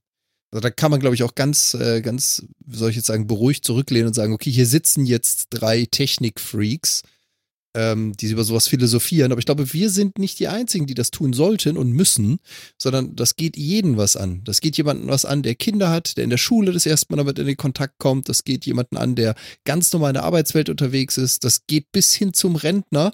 Man muss sich damit einfach mittlerweile beschäftigen. Man kommt einfach nicht mehr drum rum. Ja. Es, Ja. es ist schwer, ne? Also ich kenne ja auch jemanden, der ist einfach so ein Verweigerer und sagt, das ist alles Schwachsinn, das braucht man nicht zum Leben. Und äh, deswegen gibt das das nicht. Bei mir. Ja, das kann er ja sagen, aber erstens ist das sehr kurz gegriffen, denn sobald er sich, wie gesagt, in der Gesellschaft bewegt, hinterlässt er auch digitale Spuren. Ja. Weil die Gesellschaft inzwischen digital geworden ist. Einz die einzige Chance, die er hat, ist, sich komplett von allen, Le von allen Leuten zu isolieren. Wie gesagt, er kann sich auf eine Almhütte setzen und am Leben nicht mehr teilnehmen und an der Gesellschaft. An der Dann lässt er Gesellschaft. vielleicht- Leben kann er trotzdem, vielleicht sogar besser. Ja, ich sag jetzt mal, am gesellschaftlichen Leben teilnehmen. Ja, das kann er machen, klar. Aber ähm, ich, also ja, ne? Mhm. Also ich meine, nur weil man sagt, ich wohne da, da hört die Straße 100 Meter vor meinem Grundstück auf, deswegen nehme ich am allgemeinen Verkehr nicht teil. Deswegen, deswegen äh, schnupperst du trotzdem Abgase. Also das hilft ja nicht. Und wenn du, wenn du die 100 Meter gehst und dich im Bus setzt, dann hast du auch am, dann hast du auch am Nahverkehr teilgenommen. Ja. Ja, ja. Also, ne? Und auch wenn du kein Auto hast, du hast trotzdem am Verkehr teilgenommen und du hast deine Spuren im Verkehr hinterlassen. Also, äh, das ist, das ist keine Frage, das ist auch keine Frage des Willens oder wollen wir das oder sonst wie, sondern das ist etwas, das passiert. Also, ich meine, natürlich könnte man sich jetzt auch, kann man sich jetzt auch ganz allgemein philosophisch die Frage stellen, wollen wir das überhaupt? Das alles, diese Digitalisierung. Nur das, wenn wir das noch aufhalten wollen, müssen wir das sehr, sehr, sehr, sehr, sehr schnell tun. nee, nee. also, nee, nee, nee, nee. Ähm, Zu spät. Ja, vielleicht. Ja, Doch, doch, doch. doch. vor allem, äh, ich, ich, ich grätsch doch mal ganz kurz zwischen. Das passt ja auch super zur Digitalisierung. Ich weiß nicht, ob ihr den Link gesehen hattet, den ich da reingepostet habe.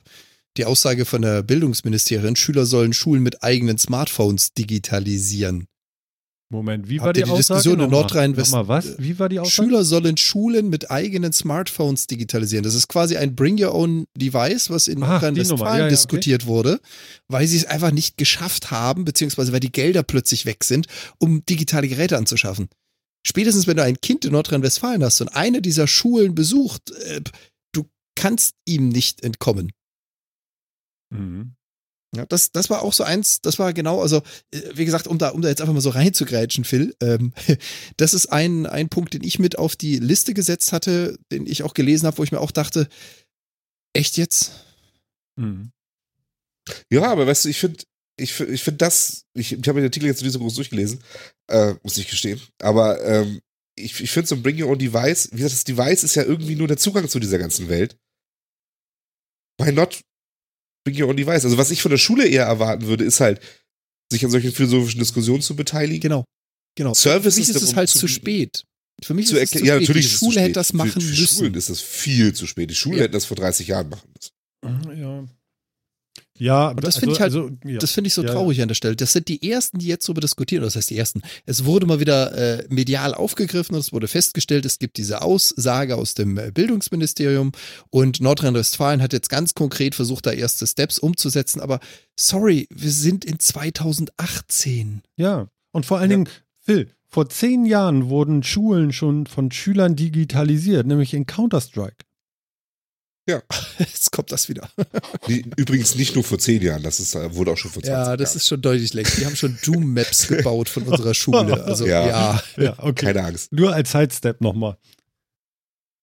Aber das Ja, ist, das ist wieder so ein schönes Beispiel. Also es ist einfach nicht mehr zeitgemäß. Ja, aber wir haben das damals auch gemacht, ne? Also bei uns damals in der Schule hatten wir auch, also wir hatten eine AG bei uns, die Website Group. haben wir uns damals gedacht. Wow. Aber das war, Oh das war halt von Schülern für Schüler, Mitte, Ende der 90er, äh, wo man so ein bisschen gezeigt hat, was ist HTML, wie baut man Webseiten, wie findet man was im Internet, wie macht man Suchen, ähm, was heißt das, was heißt veröffentlichen im Internet und so weiter und so fort. Mhm. Ähm, Da haben wir das schon von Schülerseite aus versucht. Da hat die Schule uns zumindest drin unterstützt, konnte aber auch von wissensmäßig nicht viel beitragen, ehrlich gesagt. Aber zumindest hat ja- uns unsere Schule damals unterstützt. Ich glaube, das ist heute Und auch noch so, ja- ne? Aber ganz, Ja, ganz ehrlich, das ist ja schlimm. Eben, du gehst ja, du gehst ja gerade zum Wissen. Phil, du triffst es auf den Punkt. Ihr konntet wissensseitig nicht unterstützt werden. Es ist ja schön, dass ihr da vorangesprintet seid an der Stelle. Aber äh, zwischen deiner Schulzeit und dem heutigen Datum liegt, Entschuldigung, ein Eckchen, ja. Und 20 heute Jahre, noch, ne? Ja, genau.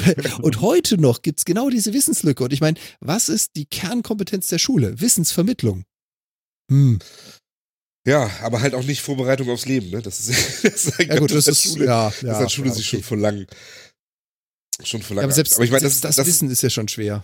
Also, also ja, meine. Lebenserfahrung sagt mir ja, wenn du es nicht selber tust, dann kommt da auf gar keinen Fall jemand und macht es für dich. Also das kannst du komplett vergessen. Und du kannst nicht den Anspruch an irgendeine Organisation, die dich auch in die Arme nimmt, beziehungsweise äh, dir etwas beibringen möchte, du kannst du nichts erwarten. Es wird einfach nicht. Du kannst Boah. zehn Jahre lang zur Schule gehen und die Ohren zumachen und sie werden sagen, er war doch immer da und du wirst trotzdem nichts gelernt haben. Es nützt einfach nichts. Man muss schon selber auch wollen. ja, das auf alle Fälle. Ne? Das auf alle Fälle. Aber ich meine, diese Diskussion mit Schulen, äh, die gibt's ja auch schon ewig und das fängt ja schon damit an, warum bin ich eigentlich, wenn ich aus der Schule komme, Abitur gemacht habe, nicht in der Lage, eine Steuererklärung auszufüllen? Warum hat mir da nicht kein Mensch irgendwas drüber erzählt oder beigebracht? Ähm, es ist ja immer diese Diskussion, was ist Aufgabe der Schule, ist auch schwierig. Sehe ich ja irgendwo auch ein. Meiner Meinung nach versagen sie in diesem Bereich total. Hm. Ähm, aber ich sehe ein, dass es da auch andere Meinungen gibt Ja. äh, und man darüber diskutieren kann. Ähm,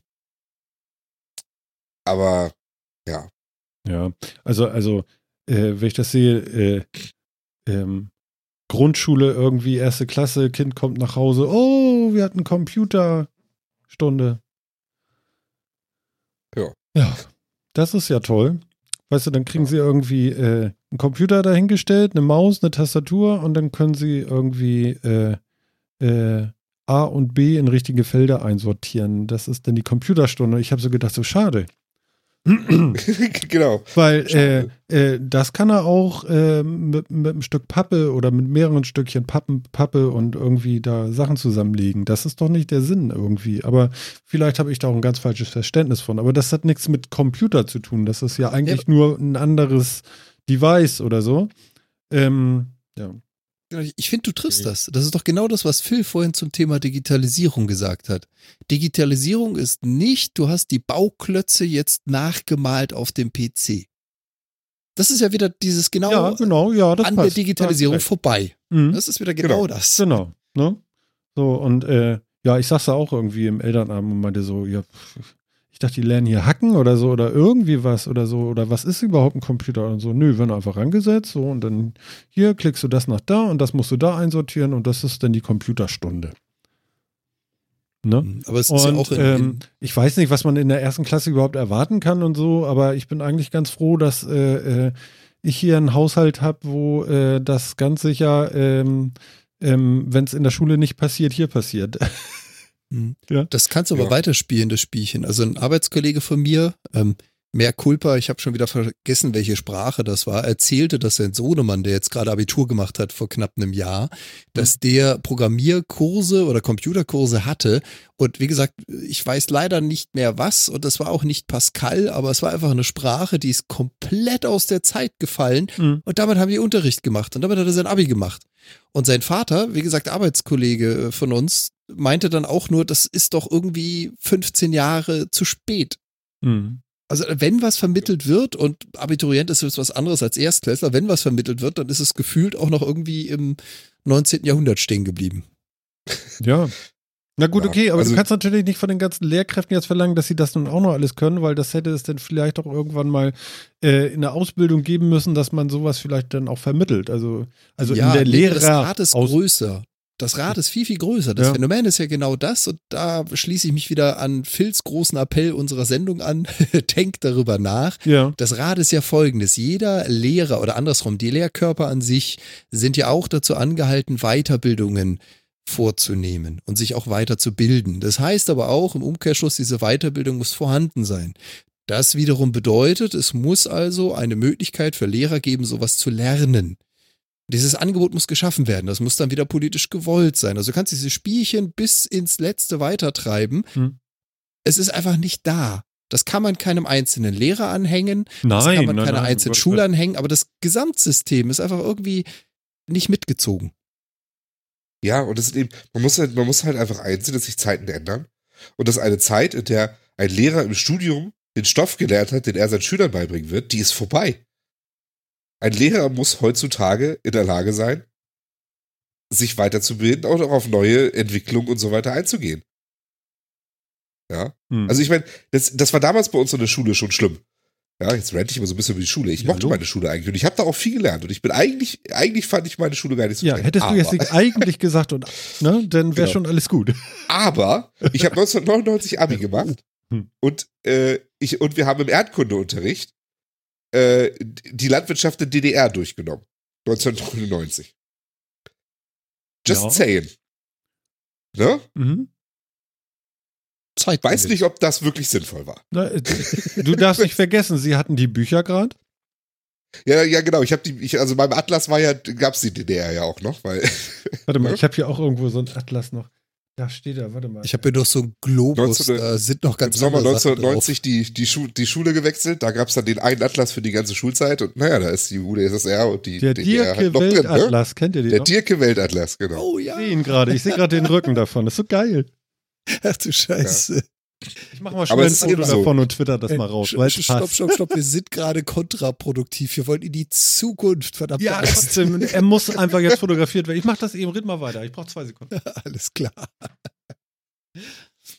Ja. Ja. Nee, also wie gesagt, kann ich, kann ich voll und ganz unterstützen, deine Aussage. Und man, man trifft es einfach täglich in seinem täglichen Leben immer wieder und immer wieder. Ja, und ich, ne, wie gesagt, es gibt so ein paar Wahrheiten irgendwie, wo ich hoffen würde, ähm, dass die so langsam mal einsinken und wir uns den sinnvollen Themen widmen können. Ne? Also zum Beispiel diese, ich habe nicht die Wahl, ob ich an der digitalen Welt teilnehme oder nicht. Ich nehme daran teil. Die digitale Welt ist da. Ich, ähm, ich, ich, ich brauche nicht darüber überlegen, wie ich den digitalen Wandel gestalten will. Der digitale Wandel ist in vollem Gange. Ähm, ich muss, ich muss darüber denken, ich, ich kann darüber nachdenken, was ich jetzt überhaupt noch an Möglichkeiten habe, was zu tun. Und ja, welche Rahmenbedingungen ich dafür setze. umso mehr wir uns über Dinge Gedanken machen, die schon, wo das Kind im Brunnen gefallen ist, wo wir sowieso keinen Einfluss mehr drauf haben, umso mehr verpassen wir ja die Zeit, uns wirklich um die Dinge zu kümmern, wo wir, wo wir was tun können. Und äh, uns äh, überrollen zu lassen und das alles irgendwie in der Handvoll amerikanischer zu, Firmen zu überlassen, ist ja vielleicht auch nicht das, was wir wollen. Wobei ich ja ganz ehrlich, da muss ich jetzt mal wieder in die andere Richtung ranten, wobei ich ja ganz ehrlich zugeben muss, äh, über Dinge zu entscheiden, die geschehen sind, anstatt sie vorzubereiten. Das ist ja auch so typisch deutsch. Man muss ja alles regeln und normieren, aber erst dann, wenn es passiert ist. Vorher brauchst du dafür keine Regel. Genau, dass jedes Mal, wenn man jetzt so darüber nachdenkt, was wir in Zukunft machen wollen, erstmal sagen, dass das damals ja auch total beschissen ist, wie es gelaufen ist. Ne? Das war damals ja auch die ganz falsche Genau. Entscheidung. Digitalisierung. ja, erstmal eine Stunde darüber, darüber reden, bevor man sich dann überlegt, was machen wir jetzt. Ja, ja, ja. Ja, Ja, Gut. schön. Also das, das war echt ein, ein, ein grundphilosophisches Phänomen. es war mir irgendwie ein, ja, es war mir irgendwie ein Anliegen, mal ähm, über das Thema Digitalisierung auch bei uns so zu sprechen, weil ich, ja, weil ich finde, es ist unterrepräsentiert. Vielleicht gucke ich auch Ja, nur die falschen Medien. Vielleicht. Nee, nee, nee, nee. Ihr könnt ich draußen mal sagen, ne? Also Zuschauer, äh, Zuschauer, ja, ja. Das, Genau, das, uns das, ist das, man das wäre nicht so. Zuhörer. Sehr geehrte Zuschauer. Sehr geehrte Zuschauer. Zuhörer. Falls ihr da draußen irgendwie, ne, falls es Podcasts gibt, die sich tatsächlich mit diesen, damit beschäftigen, mit den philosophischen Implikationen des Ganzen, wie wir Digitalisierung tatsächlich, was wir noch gestalten können, was wir machen können. Schickt mir das. Ich habe noch nichts gefunden, was mich so wirklich glücklich macht, ehrlich gesagt. Ich habe auch noch nicht intensivst gesucht, aber immerhin. Ja, der Podcast ist ja auch nur eine, ein Medium, um es zu vertreten. Es muss ja präsent sein, das drüber nachdenken, das Philosophieren, das drüber sprechen. Das ist ja das Wichtige. Ja, genau. Ganz Jetzt habe ich genau. aber gehört, Wir haben da noch so einen Hashtag, den hat Martin jetzt auch schon zweimal gebracht. Flugtaxi. Flugtaxi. Ja, Flugtaxi. Wie heißt die Dame noch? Dorothee Bär. Hallo Doro. Grüß dich. Alles schön. Mann, Mann, Mann. Pass auf die Kniescheiben auf, wenn du einsteigst. Vorsicht, Vorsicht. Ja, Ganz genau, aber das war die chinesische Version. Langsam. Immer lächeln. Ja, da ist die Kamera. Doro, guck noch mal hin. Ja. So. Mensch, wieder alles getan. Ja, aber also Dorothee Bär ist, ist nicht die schlechteste an dem, was sie da gerade tut. Äh, die hat zumindest, ein, glaube ich, einiges verstanden. Ähm, wenn vielleicht auch nicht alles, aber sie wird gerade auch immer wunderschön aus dem Zusammenhang heraus zitiert. Äh, gab ja auch diese, Na, sie hat alles dafür Zitat. getan, dass man das kann, ne? ja, also sie hat ja auch ein relativ langes Interview gegeben, wobei dann die, die einzige Zeile, die daraus dann immer und immer und überall zitiert wurde, war ja, bei Twitter gibt es nur, äh, wie war das, bei Twitter gibt es nur Journalisten, Politiker und Psychopathen. Äh, wobei der ganze Rest des Interviews, auch das, wo das, wo dieser Satz fiel, wirklich gar nicht schlecht war. Aber das war natürlich ein sehr populistischer Satz, den lässt sich natürlich schön auswählen. Also, auf sie wird mehr eingekloppt, als sie es verdient hat. Nichtsdestotrotz war sie jetzt auch schon eine Weile auch verantwortlich, auch für Digitalausbau in Deutschland. Und wie passiert ist ja bisher nicht. Ja, Mhm. also, d- dass sie, dass sie zerpflückt wird, ja, gebe ich dir recht. Aber ganz ehrlich, ähm, das ist doch momentan ihre Hauptaufgabe. Also, da erwarte ich ein bisschen mehr, ehrlich gesagt. Ja. Mal Na gut, aber was genau soll sie denn tun? Fangen wir doch mal da an. Na, im Prinzip könnte man da anfangen, äh, wo Phil seinen Appell vorhin losgelassen hat, nämlich erstmal selber die Kompetenz so anzueignen, dass man das Ganze, also dass man das Ganze komplett begreifen und umgreifen kann. Ja, ich sag mal, Dass jetzt- es dann, ja. Dass es dann immer wieder Medien gibt, die da einzelne Dinge rauspflücken und dass das dann immer wieder Shitstorms gibt. Ja, da, keine Chance, da kommt man nicht gegen an. Und da bin ich auch ganz voll und ganz bei Phil. Da wird momentan ein bisschen zu sehr drauf rumgehackt. Mhm. Aber es ist ja jetzt nicht so, dass erst durch sie und ihr Auftreten in der Politik das Thema losgelöst wurde. Nein. Das ist jetzt auch schon ein paar Jahrzehnte alt. Ich sag mal, diese, äh, ganz kurz nochmal wegen der Flugtaxi-Geschichte, die Geschichte ist ja nun auch äh, äh, nur entstanden, weil sie sehr stark von der Telekom gebrieft wurde, warum man jetzt unbedingt 5G braucht, oder? Also ich meine, wie kommt Ja. man denn auf den Gedanken, äh, über Flugtaxis zu reden, wenn man nicht von irgendjemanden, der äh, höchstwahrscheinlich in einer etwas größer, äh, für eine etwas größere Lobby arbeitet, äh, äh, äh, von jemanden, ja weiß ich auch nicht, besprochen wurde, der ihm die ganze Zeit erzählt, wie dringend man doch 5G braucht und dass das möglichst wenig kosten darf und äh, dass man das unbedingt groß haben muss und so. Ich, ich habe so, ich habe mich so gewundert über die Aussage Flugtaxi. Das kam mir wirklich so vor. Es fehlte nur noch irgendwie ähm, ähm, ja, wie nennt man diese OPs übers Internet? Ach so, das ist diese, diese Telemedizin. Ja, genau, weil 5G Mhm. ist doch das große Schlagwort, dass du da irgendwie gesicherte Bandbreiten bekommst und so weiter und so fort und Geschwindigkeit. Ja, das ist ja, Ja. Das ist ja genau das, was ich meine. Also Ne? du, Mhm. du merkst so richtig, von einer Seite wurde was getan, aber so der Eigenanteil, die Ja, aber ich mein, Eigenphilosophie. Habt ihr, das, habt, habt ihr das Ding gesehen, das Interview mit Marietta Slomka und, und äh, Dorothee Bär, wo das, wo das gefallen Nee, ich ist? wollte das. Nee, nee. Ja. Das ist ich eben auch, tun. das, ja, weil das war nämlich tatsächlich so, Hast du den Link? Dann tun wir den Sie- mit in die Shownotes, weil das wäre jetzt nur gerecht. oder? Ich glaube, da ist ein Video mit drin. Übrigens nebenbei, der Dierke Weltatlas ist zwischendurch äh, online gegangen auf Twitter. Link kommt auch in die Shownotes, ist ja klar. Du hast ihn digitalisiert. Ich habe ihn jetzt digitalisiert. Sehr schön. Ich weiß nicht, ob ich dafür jetzt Ärger kriege. Mach keinen Mist, ey. Ich glaube, das ist noch erlaubt. Nein, also was ich dazu sagen wollte, Hm? da ging es auch, es ging eigentlich um Digitalisierung und ich meine, sie ist jetzt ja auch Staatsministerin für Digitales. Ja, und es ging auch um Digitalisierung. Und was hat, und Marietta Slomka hat eben auch in einer Art, die ich, die, ich, die ich bei ihr sehr schätze, aber eben dann doch wieder nur das ganze Thema reduziert auf Bandbreitenausbau. Und das auch in einer, in einer sehr aggressiven Art. Ja, das Ähm, kann sie gut. das kann sie nämlich, das kann sie auch sehr gut. Und äh, Frau Beer hat sich so ein bisschen dagegen gewehrt und ich glaube eben dieses Flugtaxi-Ding, das war was, woher sie das auch immer jetzt im Kopf hatte. Ähm, ich glaube, sie wollte einfach darstellen, dass es eben andere Themen sind, die die, Digitalisierung auch bedeuten. Und natürlich sind Bandbreiten wichtig, aber Digitalisierung heißt nicht, dass wir Kabel legen. sondern das heißt halt was völlig anderes. Und das ist nun mal leider auch in diesem Interview, das ist, es ist einzig und allein wieder nur auf Bandbreitenausbau Mhm. ähm, rausgegangen.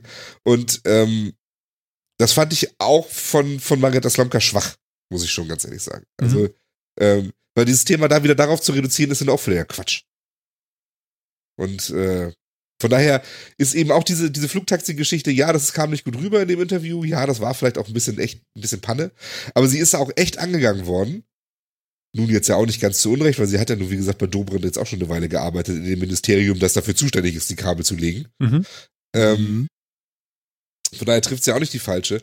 Aber ähm, ihre Forderungen waren ja ganz andere. Ihre Forderungen waren, äh, es muss Programmierunterricht in den Schulen geben. Ja, also auch wenn jetzt nicht jeder Programmierer werden soll, aber ein grundsätzliches Verständnis dafür, wie Programme funktionieren, muss in der Schule vermittelt werden. Wo ich ihr absolut recht gebe. Flugtaxis sind eine Sache, okay, das ist jetzt irgendwie auch so eine populistische Geschichte ja irgendwie, das ist was auch so was Sichtbares irgendwie und fliegende Autos sind ja auch immer nur 50 Jahre in der Zukunft entfernt. Ähm, da kann man natürlich mal drüber reden, aber das ist auch, auch ein Teil für die Di- Digitalisierung. Viel interessanter wäre für mich die Frage gewesen, wie gehen wir mit autonomen Autos um? Weil dann haben nämlich auch plötzlich autonome Autos eine digitale Repräsentation. Nämlich das, was die an Daten verarbeiten und wie die sich im digitalen Raum bewegen und so weiter. Und zwar mein Auto, das auf der Straße fährt, bewegt sich auf der Straße und gleichzeitig im digitalen Raum. Was heißt das? Was bedeutet das? Hat das Rückwirkungen und so weiter und so fort? Aber das ist alles weggewischt worden mit, ja, sie haben ja nun mal nicht dafür gesorgt, dass man in Hintertupfing noch irgendwie mehr als 5 Mbit bekommt. Mhm. Da wäre ich auch frustriert gewesen. Ich habe gerade hier vom Andi im Chat nochmal, vielleicht bringen wir das nochmal mit rein. Hallo, Frau Bär. Wer äh, war seit zwei, äh, 2013 13 parlamentarische Staatssekretärin beim, Bunde, äh, beim Bundesminister für Verkehr und digitale Infrastruktur. Warum hat sie da noch sich da noch nicht eingebracht? Die Frau ist ein Witz. Ja, sie hat war ja da das, was ich meinte. Also, Mhm. ja, sie hat ja nicht nichts aber- getan. Das ist ja auch falsch. Aber es ist, es ist nun mal eine ganze Zeit lang ihre Aufgabe und ihr Beruf gewesen. Und ich, wie gesagt, ich, ich schlage nochmal kurz den Rat zu Phils Aussage. Ähm, man hätte in der Zeit oder bis jetzt hätte man durchaus mehr machen können. Mhm. Hätte man das als seine Aufgabe gesehen und da auch, äh, sind wir beim Philosophieren, da auch Eigenkreativität mit reingebracht. Ich habe kein besseres Wort. Das muss ich leider auch sagen. Also da stimme ich dem Chat zu, Mhm. aber ich glaube auch, das Ja. ist natürlich unglaublich subjektiv. Ja, richtig. Da- Dafür fehlt mir tatsächlich auch, ehrlich gesagt, so die Einsicht, was sie hätte erreichen können in der Position in dem Ministerium und sonst wie. Und sie hat, sie hat sich in der Vergangenheit um, um auch um andere Themen gekümmert und sowas. Ähm, und sie ist ja immer wieder ein bisschen aufgetreten, auch so sehr mit Randthemen. Ähm, ich weiß, weiß ich nicht. Aber ja, sie muss sich, sie muss sich definitiv auch ankreiden lassen, dass in den letzten fünf Jahren so wenig passiert ist an der Stelle. Deswegen sage ich, also sage ich auch, also dass dieses, dass dieses Thema wieder aufkam von von von Marietta Slomka war jetzt ja nicht, das das war nicht nicht ni- nicht ganz unnormal, weil das ist halt schon, was sie ja auch mit zu verantworten hat irgendwie. Aber eben nicht der Punkt. Und wenn man sich diesen Artikel, den wir da gepostet haben, den zum Beispiel jetzt mal auch mit durchliest, ne, ähm, wo sie drin sagt, es brauche eine smarte Datenkultur, ähm, tatsächlich existiert in Deutschland aber ein Datenschutz wie im 18. Jahrhundert. Und äh, ein Ziel für ein Amt wäre es, dass, es, dass Deutschland eine erfolgreiche Digitalnation werden müsse. Der Staat muss Vorreiter sein. Behörden müssen endlich vernetzt werden, dass Bürger nicht Stunden auf Ämtern vergeuden. Jedes Ministerium müsste künftig ein Digitalministerium sein und so weiter. Das sind ja alles Sachen, Mhm. die sind ja erstmal richtig. Also das ist, da würde ich ja erstmal zustimmen. Und Das es stimmt, wird ja. dann halt aber, aber immer reduziert jetzt auf das Flugtaxi. Mhm. Ja? Und auf diese Ja, also Dinge die ist halt keiner eingegangen. Dass sie sagt, wir müssen die Lehrpläne an Grundschulen verändern. Ne? Wir brauchen in Zukunft, sind die Grundthemen unserer digitalen Gesellschaft, sind, sind äh, Lesen, Schreiben, Rechnen, Programmieren vielleicht. So. Und das sind so Sachen, das sage ich ja. Wir müssen drüber nachdenken. Vielleicht ist das nicht richtig, aber wir müssen drüber nachdenken, ob es so ist. Und sie so, zumindest hat sie solche Ansätze. Deswegen, ich hoffe, ich hoffe, ich habe bei ihr noch Hoffnung, sagen wir es mal so, im Gegensatz zu vielen anderen Politikern, habe ich bei ihr noch Hoffnung, dass, es, Okay, dass das- sie sich vielleicht tatsächlich ich auch, ja. positiv einbringen kann. Mhm. Okay. Ich, ich frage mich halt, ich frage mich halt, ob jetzt bei ihr äh, die Kehrtwende kommt, nach äh, fünf Jahren in dem Beruf jetzt nochmal was anderes zu machen. Oder ob es halt einfach nur eine Aussage bleibt. Aber ich gebe dir recht. Der, der Grundtenor ist der richtige. Jetzt wollen wir mal sehen, ob da auch was geschieht. Ja, genau. Ne? Und hier zum Beispiel hier, ne? Sie sagte vielmehr auf die Frage, dass man die Frage der Digitalisierung nicht durch die Bandbreitenfrage verengen dürfe. Man müsse weiterdenken. Kann ich mit der Infrastruktur, die wir haben, dann dann auch mal autonom fahren? Habe ich die Möglichkeit, zum Beispiel auch mit einem Flugtaxi durch die Gegend fliegen zu können? Und da ist dann direkt wieder sie unterbrochen worden. Ja, aber sie können ja nicht verneinen, dass im ländlichen Raum die, die, die, die Abdeckung mit Glasfaser immer noch sehr gering ist. Ja gut, das hat ja nichts. aber, das, aber darum geht's ja nicht. Nee, nee, genau. Okay, ja, gut, okay. Ja gut, aber das ist auch das, was draus gemacht ist, ne? Und du hast ja selber von Ja, ihm genau. gehört, ich habe es ja selber noch nicht mal gesehen. Ist ja auch so ein Ding denn. Und man übernimmt ja dann auch gerne was und labert weiter, ne? Genau. Also auch da kann ich vielleicht nochmal so einen Aufruf starten. Lassen wir Frau Bär bitte noch wenigstens mal so ein halbes Jahr, Jahr Zeit, bevor wir sie herziehen. Genau. Vielleicht wird das noch was mit ihr. Aber du kannst das nochmal von Andi nochmal vorlesen, was er gerade in den Chat gepostet hat, weil wenn ich das vorlese, wird das wieder so stotterig. Ich weiß nicht, warum ich das heute nicht Andi sagt, was will sie denn nun in Bewegung setzen? Jetzt hat sie nicht einmal einen eigenen Etat. Der Posten ist doch nur Augenwischerei. Es hätte ein eigenes Ministerium gebraucht. Ja, Ja, da gebe ich ihm aber recht. Da stimme ich dir zu. Es hätte ein eigenes, es hätte ein eigenes Ministerium gebraucht. Andererseits, ein positiver Aspekt kann ich auch der ganzen Geschichte ab, äh, abgewinnen. Ähm, sie ist jetzt Staatsministerin. Das heißt, sie ist direkt im Kanz dem Kanzleramt unterstellt, wenn ich mich nicht irre. Und das hat man zumindest äh, an, an äh, Angela Merkel in ihren äh, diversen Regierungszeiten gemerkt. Alle Themen, die Angela Merkel wirklich wichtig sind, lässt sie nicht von ihren Ministern machen, sondern direkt vom Kanzleramt selber machen. Naja, sie weiß nicht, wie lange sie- Minister bleibt, ne? Wie lange, sie Staatsministerin bleibt, ja gut. Nein, Aber- nein, nein, aber generell. Wie, wie lange ihre Minister in den Mi- Ministerien bleiben, wenn die irgendwie doof Ja, sind, genau, aber- sind die aber du siehst es-. Aber die großen Krisen, ne? Euro-Rettung, Flüchtlingskrise und so weiter, die haben nicht die Ministerien gemacht, sondern das kam alles aus dem Kanzleramt. Ne? Ja. Das hat alles, das hat, das hat Altmaier gemacht, das haben die Staatsminister gemacht und so weiter. Von daher sitzt sie vielleicht an der richtigen Stelle, um zumindest unter der Regierung Merkel wirklich was bewegen zu können. Also du meinst, Frau Merkel nimmt das Thema ernster als äh, Weiß ich nicht. auf jeden Fall so ernst, dass sie es direkt in der Schlagweite haben will? Sagen wir mal, es ist mir lieber, es ist unter Merkel ange, äh, angesiedelt als unter Dobrindt. Jetzt wäre Dobrindt ja zum Glück keine Option. Aber äh, War das der mit der Maut? ja, ja. Ja. Das war auch der Kollege, der das Thema war der, der Maut in nicht Deutschland hingekriegt hat. zerstört hat. Der was, was hat er zerstört? Das Thema Drohnen in Deutschland zerstört hat. Ach so. Also diese neuen Drohnengesetze, die dafür sorgen, dass du halt in Deutschland die Dinger eigentlich gar nicht mehr einsetzen darfst. Du meinst die. Flugtaxis? Ah, Nee, nee, nee, nee, ja, die ja, kleinen. ich weiß schon, ich weiß schon. Ist schon Das, gut. weswegen ich ja jetzt auch den ganzen Aufwand machen muss, um meine Racing-Drohne überhaupt weiter einsetzen zu dürfen. Ach so. ja. Ja. Ach Gottchen, ja. Aber hast du gesehen, apropos Drohnen, wir können ja das Thema mal verlassen. Ehrlich? Ja, Bist aber du das fertig liegt- mit liegt- Philosophie und so? Nee, aber ich werde da weiter drüber nachdenken und vielleicht werde ich in den nächsten Sendungen nochmal zu irgendwelchen Schlüssen kommen und dann werde ich da wieder hier verlautbaren. Dafür habe ich ja ein, dafür habe ich ein Forum hier. Und das du hast- euch alle anhören, du hast ja- gehabt. Äh, Phil, du hast ja auf jeden Fall Rederecht, also. ja, ja. Okay, Ich ja, werde nicht los. aufhören, den Leuten zu erzählen, dass sie nachdenken sollen. Nein, aber wir, wir können das Thema ja vielleicht mal verlassen und noch ein bisschen. Ich habe nämlich, äh, ich habe hab nämlich ein, ein, eine, äh, ein, ein schönes, ich finde das Video leider nicht wieder, aber ich habe einen schönen Artikel gefunden über etwas, was äh, zwei Hobbys von Jan ganz hervorragend vereint. Nämlich äh, fliegende Drohnen 3D-Printer. Was? Fliegen Jo. Drohnen 3D-Printer? Ja, genau. Es sind, äh, es sind Drohnen, Ja. die, ähm, die darauf ausgelegt sind, ähm, sehr präzise steuern zu können und sehr präzise auch ähm, Positionen halten zu können. Und dann kannst du an die über, die kannst du dann an einen, an einen Versorgungsschlauch zum Beispiel mit, ähm, mit Material versorgen und dann können die dir Sachen drucken, wie zum Beispiel Brücken. Oh, Kennt ihr mal so ein, Was, so ein was ein bisschen schade ist, also ich hatte Ah, das Ding ja auch schon Link, gesehen. Ähm, laut dem Artikel hieß es, dass man das Ganze hätte sehen können auf dem Messestand der TCT Asia. Ich habe nirgends, ich habe auf YouTube gesucht, ich habe auf mein Video gesucht, ich habe nirgends ein Video von diesem Viech fliegen gesehen. Ich habe nur lauter Konzeptvideos gesehen. Das fand ich ein bisschen schade, weil Ach, das Grundphänomen dazu, da habe ich nämlich auch schon Videos gesehen, da hat die BBC schon 2015 drüber berichtet, dass man, ähm, dass man das getestet hat, dass man damit rumgespielt hat. Ja. Und die Chinesen sagen jetzt, sie haben ein Konzept entwickelt, 2018, drei Jahre später, mit der es jetzt eine Drohne gibt. Ich würde das Ding gerne mal in Aktion sehen. Also man muss Ja, sich das ich- so vorstellen, vielleicht für unsere Hörer auch nochmal, damit ihr überhaupt eine bildliche Vorstellung habt, von was wir hier reden. Es sieht also aus wie ein äh, fliegender Druckkopf eigentlich.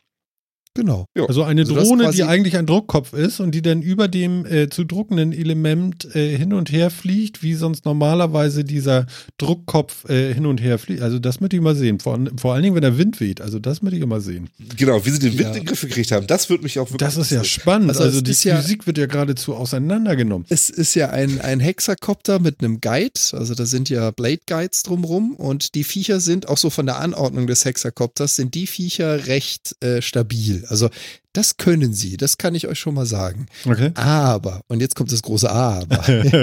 Ich, ich kenne diese Spielchen ja aus 3D-Druck. Das Phänomen ist ja folgendes. In dem Moment, in dem sich der Kopf bewegt, weißt du beim normalen 3D-Drucker nicht, wo ist die Auslassdüse.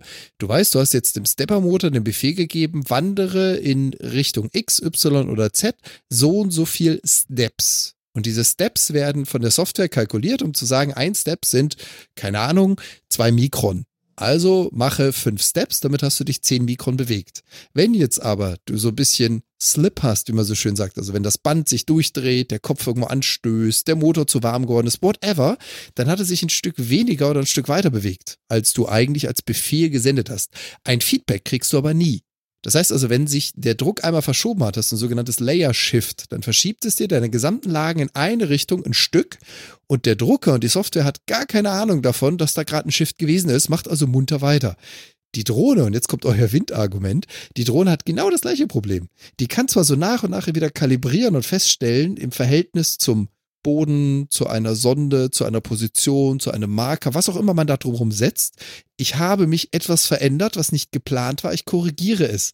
Was du aber zwischendurch gedruckt hast, ist bereits mit diesem verschobenen Koordinatensystem geschehen. Und äh, da, egal wie massiv und wie stabil so ein Hexakopter ist, da würde ich auch gern mal sehen, wie die Viecher damit umgehen. Mhm.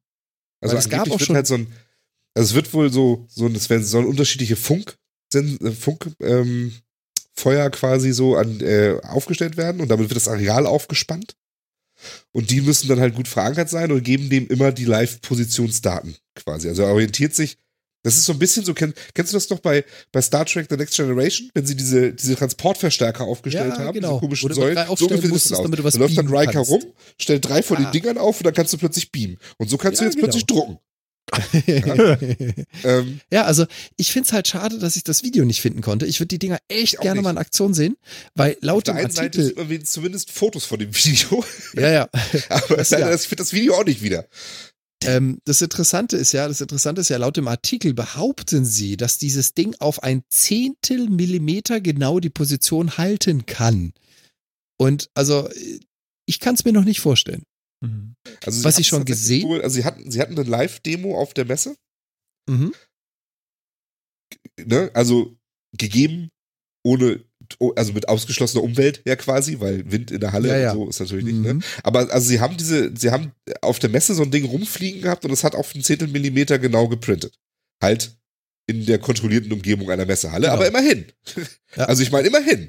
Mhm. Also interessant ist das natürlich gerade zum Thema. Ich hatte auch noch mal so einen kleinen BBC-Artikel dazu gepostet, den ich 2015 schon gesehen habe dazu.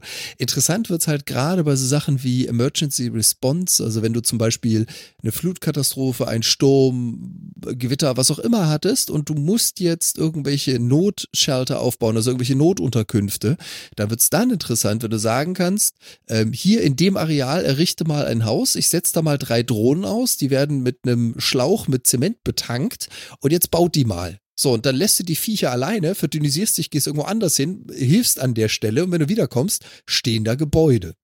Dafür dürfte sowas super interessant sein. Wenn du jetzt wirklich mit Kunststofffilament druckst, also so wie man das von FDM, also diesen Fused Deposition Molding Druckern kennt, dass da PLA oder ABS unten rauskommt, am besten mit einer, einer Spitzendicke von, ah, nehmen wir mal einen Millimeter, bis du da eine, eine, eine Brücke gedruckt hast, da fliegt das Ding so 200 bis 400 Stunden Dauerbetrieb. Also eher nicht. Gut. Naja, ich Ja, meine, wenn du eh schon Versorgungsschlauch dran hast für, für, für Material, dann kannst du ja auch Strom etc. eventuell darüber machen. Ja, ja, aber ganz ehrlich, in Ähm, 200 Stunden hast du eine Notbrücke aus Holz gezimmert. Also es ist ja immer eine Verhältnismäßigkeit. Wo Ja, haben die klar. Dinger einen Einsatzzweck? Ja, klar, aber ich meine, also rein prinzipiell ähm, denke ich schon, dass es auch für, für, auch für ganz traditionellen Hausbau ja durchaus eine Möglichkeit ist, ähm, sowas, sowas zu tun. Why not? Also, Hm. Ähm, Da, da sehe ich es auch ein. Also, du musst es immer so sehen, das ist ja das Witzige. Also, ähm, ich, ich nehme jetzt mal wieder das Beispiel der 3D-Drucker. So die ersten 3D-Drucker aus dem FDM-Bereich, die hatten irgendwie so einen Innendruckraum, der fing mit äh, 6 bei 6 Zentimetern, ist danach irgendwie auf 10, auf 20 hoch. Und jetzt kriegst du mittlerweile aus China recht günstige 3D-Drucker, die haben eine Innenfläche von 30 mal 30 mal 30 Zentimeter. Das ist toll. Ja, je größer, desto besser. Wenn du jetzt etwas relativ hoch auflösen möchtest, ich nehme jetzt bewusst mal 200 Mikron, nicht 100, was wirklich glatt aussieht, nehmen wir mal 200, und du sagst, ich möchte auch nur die Hälfte dieses Druckraums benutzen, dann läuft dieser Druck jenseits der 24 Stunden am Stück. Dann bitte ohne Stromausfall, ohne Software-Update des äh, Tablets, was daneben steht, ohne dass dir das Filament ausgeht, weil sonst ist es für den Arsch. So, jetzt skalierst du diese 200 Mikron und sagst, okay, die Auflösung ist viel zu groß, äh, also viel zu gut, das brauche ich nicht. Sagen wir mal, wir nehmen 400 Mikron, also so 0,4 Millimeter. Ja, und dann kannst du das Ganze so auf acht Stunden runterdampfen, vielleicht zehn Stunden. So, jetzt nehmen wir mal so eine Drohne und die Drohne hat ja ein Einsatzgebiet, 30 mal 30 Zentimeter, dafür hole ich keine Drohne, da stelle ich einen Drucker hin. Wann setze ich eine Drohne ein? Sind wir mal realistisch, ich sage jetzt mal so jenseits von einem Meter ungefähr. Alles größer ein Meter, meinetwegen auch fünf oder zehn oder zwanzig. Wenn du da jetzt Material rauslässt und du hast eine Durchlass, also so eine Nassel unten drunter, so eine Spitze, die sagt, ein Zentimeter ist so die Auflösung, die ich kann. Und du würdest was fünf Meter hohes drucken mit diesem Viech, dann ist die Drohne da auch wieder locker, ich sag mal, jenseits der 100 Stunden unterwegs. Hm. Also es ist halt immer so, Ja. Witziges Spielzeug, tolle Idee, aber man sieht es allein an der Tatsache, dass der Druck für große Drucker schon so lange dauert, dass dieses Viech und gerade dieses Konzeptfoto, was garantiert gerendert ist auf der Page, wo drunter so eine kleine Nassel ist, da würde ich jetzt mal draufschauen und sagen, das ist eine 08er, maximal eine 1,0er Nassel. Da wirst du nichts drucken, was größer als 20 Zentimeter ist, weil sonst äh, kannst du das Ding einfach tagelang alleine lassen, bis es zu einem Ergebnis kommt. Ja, ich meine, Ja, gut, man muss das ich- vielleicht also auch anders aber auch denken. Ähm, äh, man muss ja nicht ganze Gebäude damit bauen, das wäre, glaube ich, absoluter Schwachsinn. Ähm, jo. Andi hatte hier gerade im Chat auch noch äh, angemerkt, was ist mit der Armierung? Das bedeutet, äh, in so äh, Betonpfeiler oder so, da kommt ja nur noch irgendwie ein bisschen was rein, was ein bisschen was hält und ein bisschen Schwingung aufnehmen kann und so. Ansonsten würde der Beton ja gleich zerbröseln. Sprich, da kommt Eisen rein. Habe ich schon hier im Chat geschrieben. Dann kommt der Eisendrucker und dann kommt der, kommt der, der Schweißroboterdrucker oder was. Ja, genau. Äh, da wird das alles nachher ganz schön schwierig, aber ich sag mal, das sind natürlich Herausforderungen, wenn man sowas in der Theorie schon mal gelöst hat und dann auch in, unter optimierten Bedingungen auch in der Praxis, dann kann man ja zumindest darüber nachdenken, kleine Reparaturen an gewissen Stellen, vielleicht sogar mit einer Füllung, die man in eine Art von Kartusche ohne Zuleitung zu diesem Schwebe 3D, äh, ich, hast du nicht gesehen, äh, an unzugänglichen Stellen einfach besser reparieren kann, indem der da hinfliegt und da einfach irgendwas macht, als dass man da außen nachher irgendwelche Geländer ran, äh, Geländer sag ich schon, äh, ähm, na sag schnell, hier Gerüste bauen muss oder sowas, weißt du? Wenn wir am Kölner Dom irgendwie ein Stück, äh, ähm, äh, weiß nicht, Stein abgefallen ist von irgendeiner Putte, die da draußen dranhängt wegen dem sauren Regen, dann könnte da doch so ein Ding da hingehen und da mal eben was draufdrucken, eine neue Nase oder ein Finger oder so. Das wäre doch vielleicht eine Das- Möglichkeit. Ja, wobei realistisch gesprochen, das würdest du nicht drucken. Da würdest du dann den Steinmetz nehmen, der zu Hause im Trocknen unter Dach und Fach quasi diesen Stein ersetzt. Dann nimmst du deine Drohne, die mit ein bisschen Mörtel das Ding da oben draufsetzt. Ja, Oder du so. würdest nicht aber, vor Ort drucken. Also Ja, die, aber das die, macht die doch- Fähigkeit des Ja, Vorortdruckens macht für mich an der Stelle halt nicht wirklich viel Sinn. ja. Weiß ich nicht. Ja, also wenn ich mir gut, so. aber ich, ich, das meine, war ja zum jetzt Beispiel auch nur ein Beispiel, aber es könnte ja, Ja. irgendeine Art von, ich sag ja, irgendwas, ne? Jetzt Äh, denk mal zum Beispiel an, an, Aha. das, an das Glasdach der Elfi. Ja? Ist aus, weiß was ich, wie viel hunderten Glaselementen gebaut, die alle einzigartig sind. Die wurden alle vorproduziert, die Hälfte davon haben sie weggeschmissen. Die Hälfte war es vielleicht nicht, aber, ne? Weil die dann doch wieder nicht ganz passen. Was? Sonst irgendwas. Jetzt stell dir mal vor, du kannst so modulare Systeme für so ein arzi-fazi äh, fancy Stuff wie sowas zum Beispiel einfach vor Ort nach den Begebenheiten drucken. Ich Ja, kann da mir da schon was für vorstellen. Also ich meine, das ist Ja, ja, natürlich, wenn du, wenn du eine Autobahn baust, dann legst du vorproduzierte Platten. Das kann ich verstehen. Die wirst du nicht drucken. Macht dir keinen Sinn. Die kannst du viel besser vorproduzieren und dann einfach hinlegen. Aber so für Sachen, wo du eben Einzelteile brauchst, wo du, wo du vielleicht auch äh, modular anpassen musst an der Baustelle oder sowas, ich kann mir das hervorragend vorstellen. Und ich kann mir auch vorstellen, dass so eine Armada von 20 von den Dingern oder sowas mir ein Haus hochzimmern. In, in, Ja, einer Nacht. Keine, Why not? keine Frage. Nein, nein, nein, nein. Nur, aber das ist also, halt, ihr habt noch nie ein halt Haus der gebaut. Unterschied. Das, das ist Nee, korrekt. Ja, ja, ja. Das ist der Unterschied zwischen, und das, mir geht es ja darum, direkt um diese Meldung. Und dieser DD-Bot, der da vorgestellt wird, der hat ja genau unten drunter eine Nuzzle von einem FDM-Drucker. Und das ist halt das, was ich etwas ankreide. Das Video, was ich euch gepostet habe, ich weiß nicht, ob ihr es gesehen habt, was ich, das YouTube-Video, Ja, ja. was ich kurz unter deins da gepostet habe, da hat einfach jemand gesagt, okay, ich drucke Zement. Und das ist für mich so der Part, wo ich sage, das macht Sinn. Das würde ich einsehen. Aber einen FDM-Drucker an eine Drohne zu hängen und mit FDM wirst du halt niemals Glas drucken können.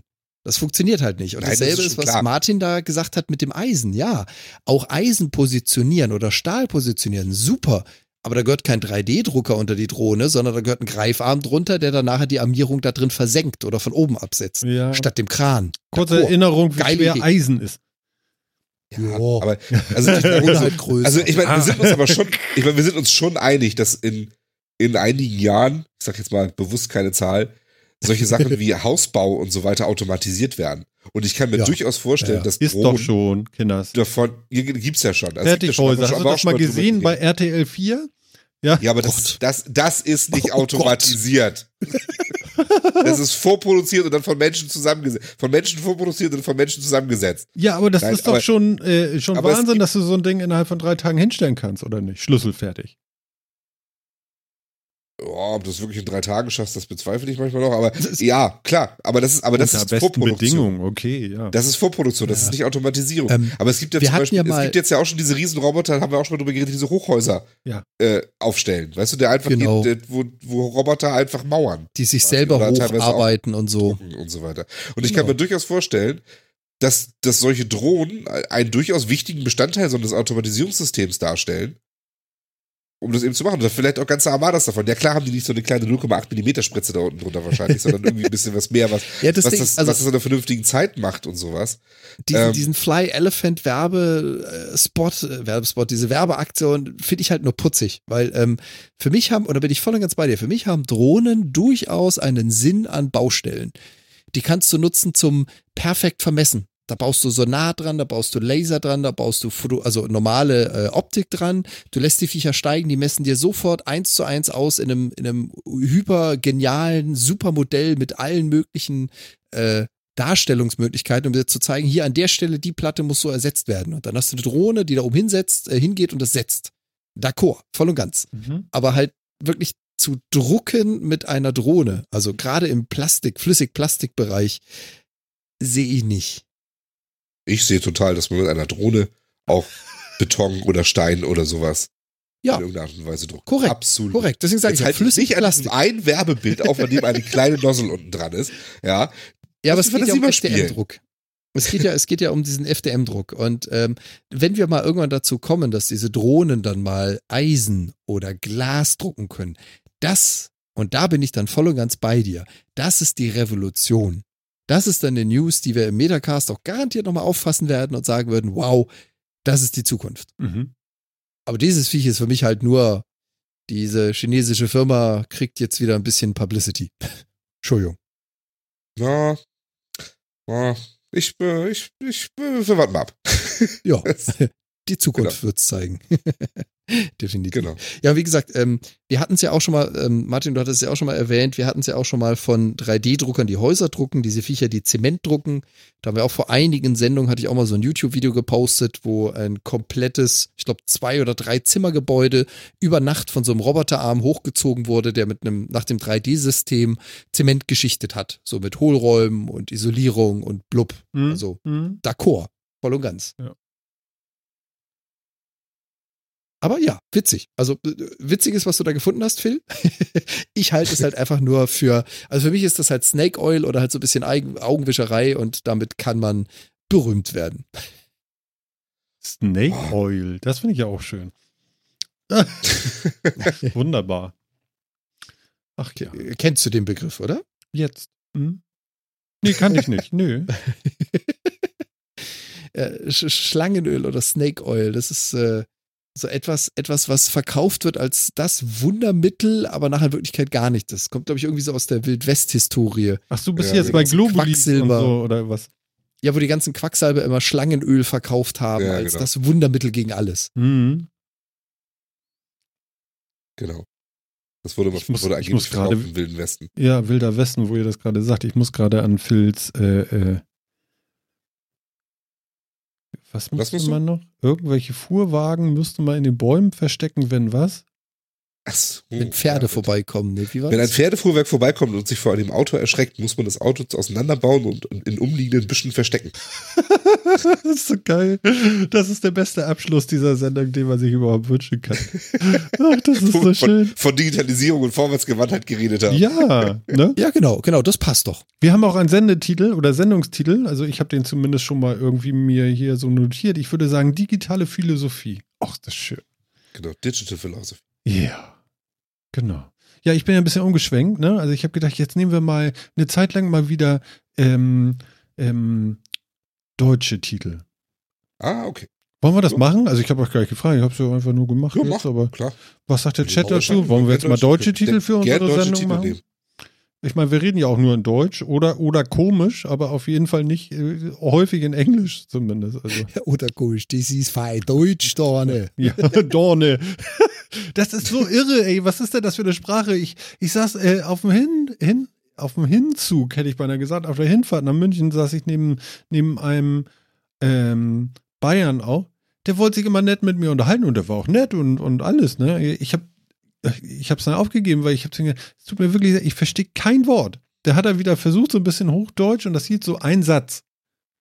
Ne? Das war ein bisschen schade. Was Ja. meinst du, wie es den Leuten mit platt geht? Weil sie Ja, natürlich. ja mehr als ein Wort. Ja, ja. Aber ich finde das schon ziemlich stark. Also, und was mir auch wirklich sehr gut gefallen hat, war diese, diese Wirtshausgeschichte, da, die, äh, da- das wird da wirklich durchgezogen irgendwie. Da kommen Leute hin und setzen sich hin und, und ähm, ja, wenn ich jetzt sage, die gehen da hin und gehen essen, ja, das ist klar. Aber äh, die Preise sind auch, die Preise sind auch so günstig gewesen, ja. Mhm. Da brauchst du selber nicht mehr kochen und äh, da wird sich hingesetzt und ein Bier getrunken und so und äh, das hat irgendwie nicht das, was ich so hier vom aus dem Norden kenne, so so äh, dieses diese diesen Alkoholikerverdacht. Das ist da Kultur. Es ist Ja. Kultur. Es gehört da einfach dazu. Ja. Das macht man. Das ist so gewohnt. Aber das mit den Dirndl, Dirndls hat mich doch ein bisschen verunsichert, muss ich sagen manchmal. So beim Abräumen und so. Wobei, Tatsächlich. Vle- Vielleicht eine, eine kurze Anekdote von, von Phils und meinem Ausflug, als wir da waren. Wir waren ja dann auch in diversen Wirtshäusern unterwegs. Ich fand das ganz witzig. Zum Abschluss, wo wir das zweite Mal essen waren, das hat Mhm. mir dann auch nur ein Kollege von Microsoft erklären müssen. Die Damen hatten so kleine Broschen, sage ich jetzt mal, an ihren Dirndeln. Da waren verschiedene Flaggen drauf gedruckt. Das war mir gar nicht aufgefallen. Ja. Und zwar haben die verschiedene Bedienungen, die verschiedene Sprachen können. Und die haben da wirklich Leute rumlaufen, die von äh, Tschechisch, Russisch, Koreanisch, Kroatisch, die alles Mögliche sprechen. Und die haben einfach nur so kleine Sticker getragen, wo Ach. die Flaggen drauf sind, Ja, der geil. Sprachen, die sie können, Ja. weil sie es einfach so gewohnt sind, dass da wirklich alles an Touristen sitzt, die teilweise halt überhaupt kein Deutsch können. Ja, das finde ich ja geil. Griechisch. Das Ja, ist Griechisch das, auch, ja. Das finde ich super. Total geil. Habe ich, hab ich hier auch noch nie erlebt. Nein, Also, nein. Willst ein Alster, äh, willst ein Astra? Und dann war das das. Genau. genau. Astra oder Holzen. ne? Genau. Und wenn du ganz edepetite bist, dann kriegst du vielleicht noch ein F Ja, was kriegt man denn dann hier? Ich weiß es gar Ganz nicht. Edipetede bist. Jo. edepetite. Ede, Edipetede. Jo. Hab ich lange nicht gehört. Nee, Nee. Gerade eben. Äh, Aber was, was, Ja. was trinkt man denn dann? Also, also ich hatte zum Beispiel, ich bin ja so auf alkoholfreies Bier im Moment, ne? Hier Krombacher Radler alkoholfrei, finde ich super. Lecker. Bei, bei 4 Grad. Ähm, und ähm, das haben, hatten sie aber nicht im Wirtshaus. Deswegen hatte ich, Klaus, was hatte ich da noch? Ähm, er hat es vorhin irgendwo geschrieben, äh, Franziskaner ohne mit Zitrone. Franziskaner ohne mit Zitronen. Ja, genau. Und am letzten Abend, ne, weil das war schon so ein Running Gag, ne, und am letzten Abend kommt dann auch die Bedienung, ich sage, ja, ich nehme wieder einen Franzis, Franziskaner ohne mit Zitrone. ist aus, sagt sie. Ich sag, habe ich die ausgetrunken? Unglaublich. Und dann musste ich dann mit, mit äh, äh, Blutorange, war nicht ganz so gut, aber Franziskaner ohne mit Zitrone. Aha, Jo. Also, das war ganz schön. Ja, schön. Ja, Klaus muss den Rest nachhören. Brauchst du nicht, Klaus, wir sind fertig. Schreibt er gerade im Chat. Ist ja schön. Tschüss, Klaus. Ja, schlaf gut. Der geht ins Bett und ich glaube, wir machen uns auch so ein bisschen Galoppi. Und wenn man Galoppi sagt, muss man auch Galoppi hören. Und jetzt muss ich nur gucken, wo haben wir denn Galoppi? Da ist Galoppi. Martin sucht die untergehende Sonne. Er hat sie. Ich hab sie. Yay. Yay. Hier ist das Lied der untergehenden Sonne. Es, äh, es hat jetzt, warum muss ich jetzt gerade an den Film, der mit dem Wolf tanzt, denken? Das weißt du. Ja, ehrlich? Also ich, mir fallen jetzt noch so Schlagwörter ein wie Kartonga. Und äh, das war Büffel, ne? Tatonka. Ta Tatonga? Tatonka. Tatonka. Übrigens wollte ich den Film gerne gucken und ich habe den auf keinem äh, Streaming-Portal gefunden. Find, ich, finde, ich finde das sehr ätzend. Ich habe ihn nicht auf iTunes gefunden zum Runterladen und Kaufen und ich habe ihn auch nicht auf Amazon gefunden zum Runterladen und Kaufen. Falls irgendjemand eine Aufklärung hat, wo äh, der mit dem Wolf tanzt äh, digital geblieben ist, äh, bitte eine Meldung an äh, uns vom Metacast. Wir würden da gerne, oder ich würde zumindest gerne eine Aufklärung dazu haben, weil ich hätte ihn gerne digital. Ich glaube, Dazu empfehle ich die Seite werstreamt.s. Ja, und was hast du da gefunden? Moment, ich tippe gerade, der mit dem Wolf tanzt ein. Ja, beeil dich, eine, eine Ja, ja, Minute ja, ja, 15. ja, ja, ja, ja. Ja, ja.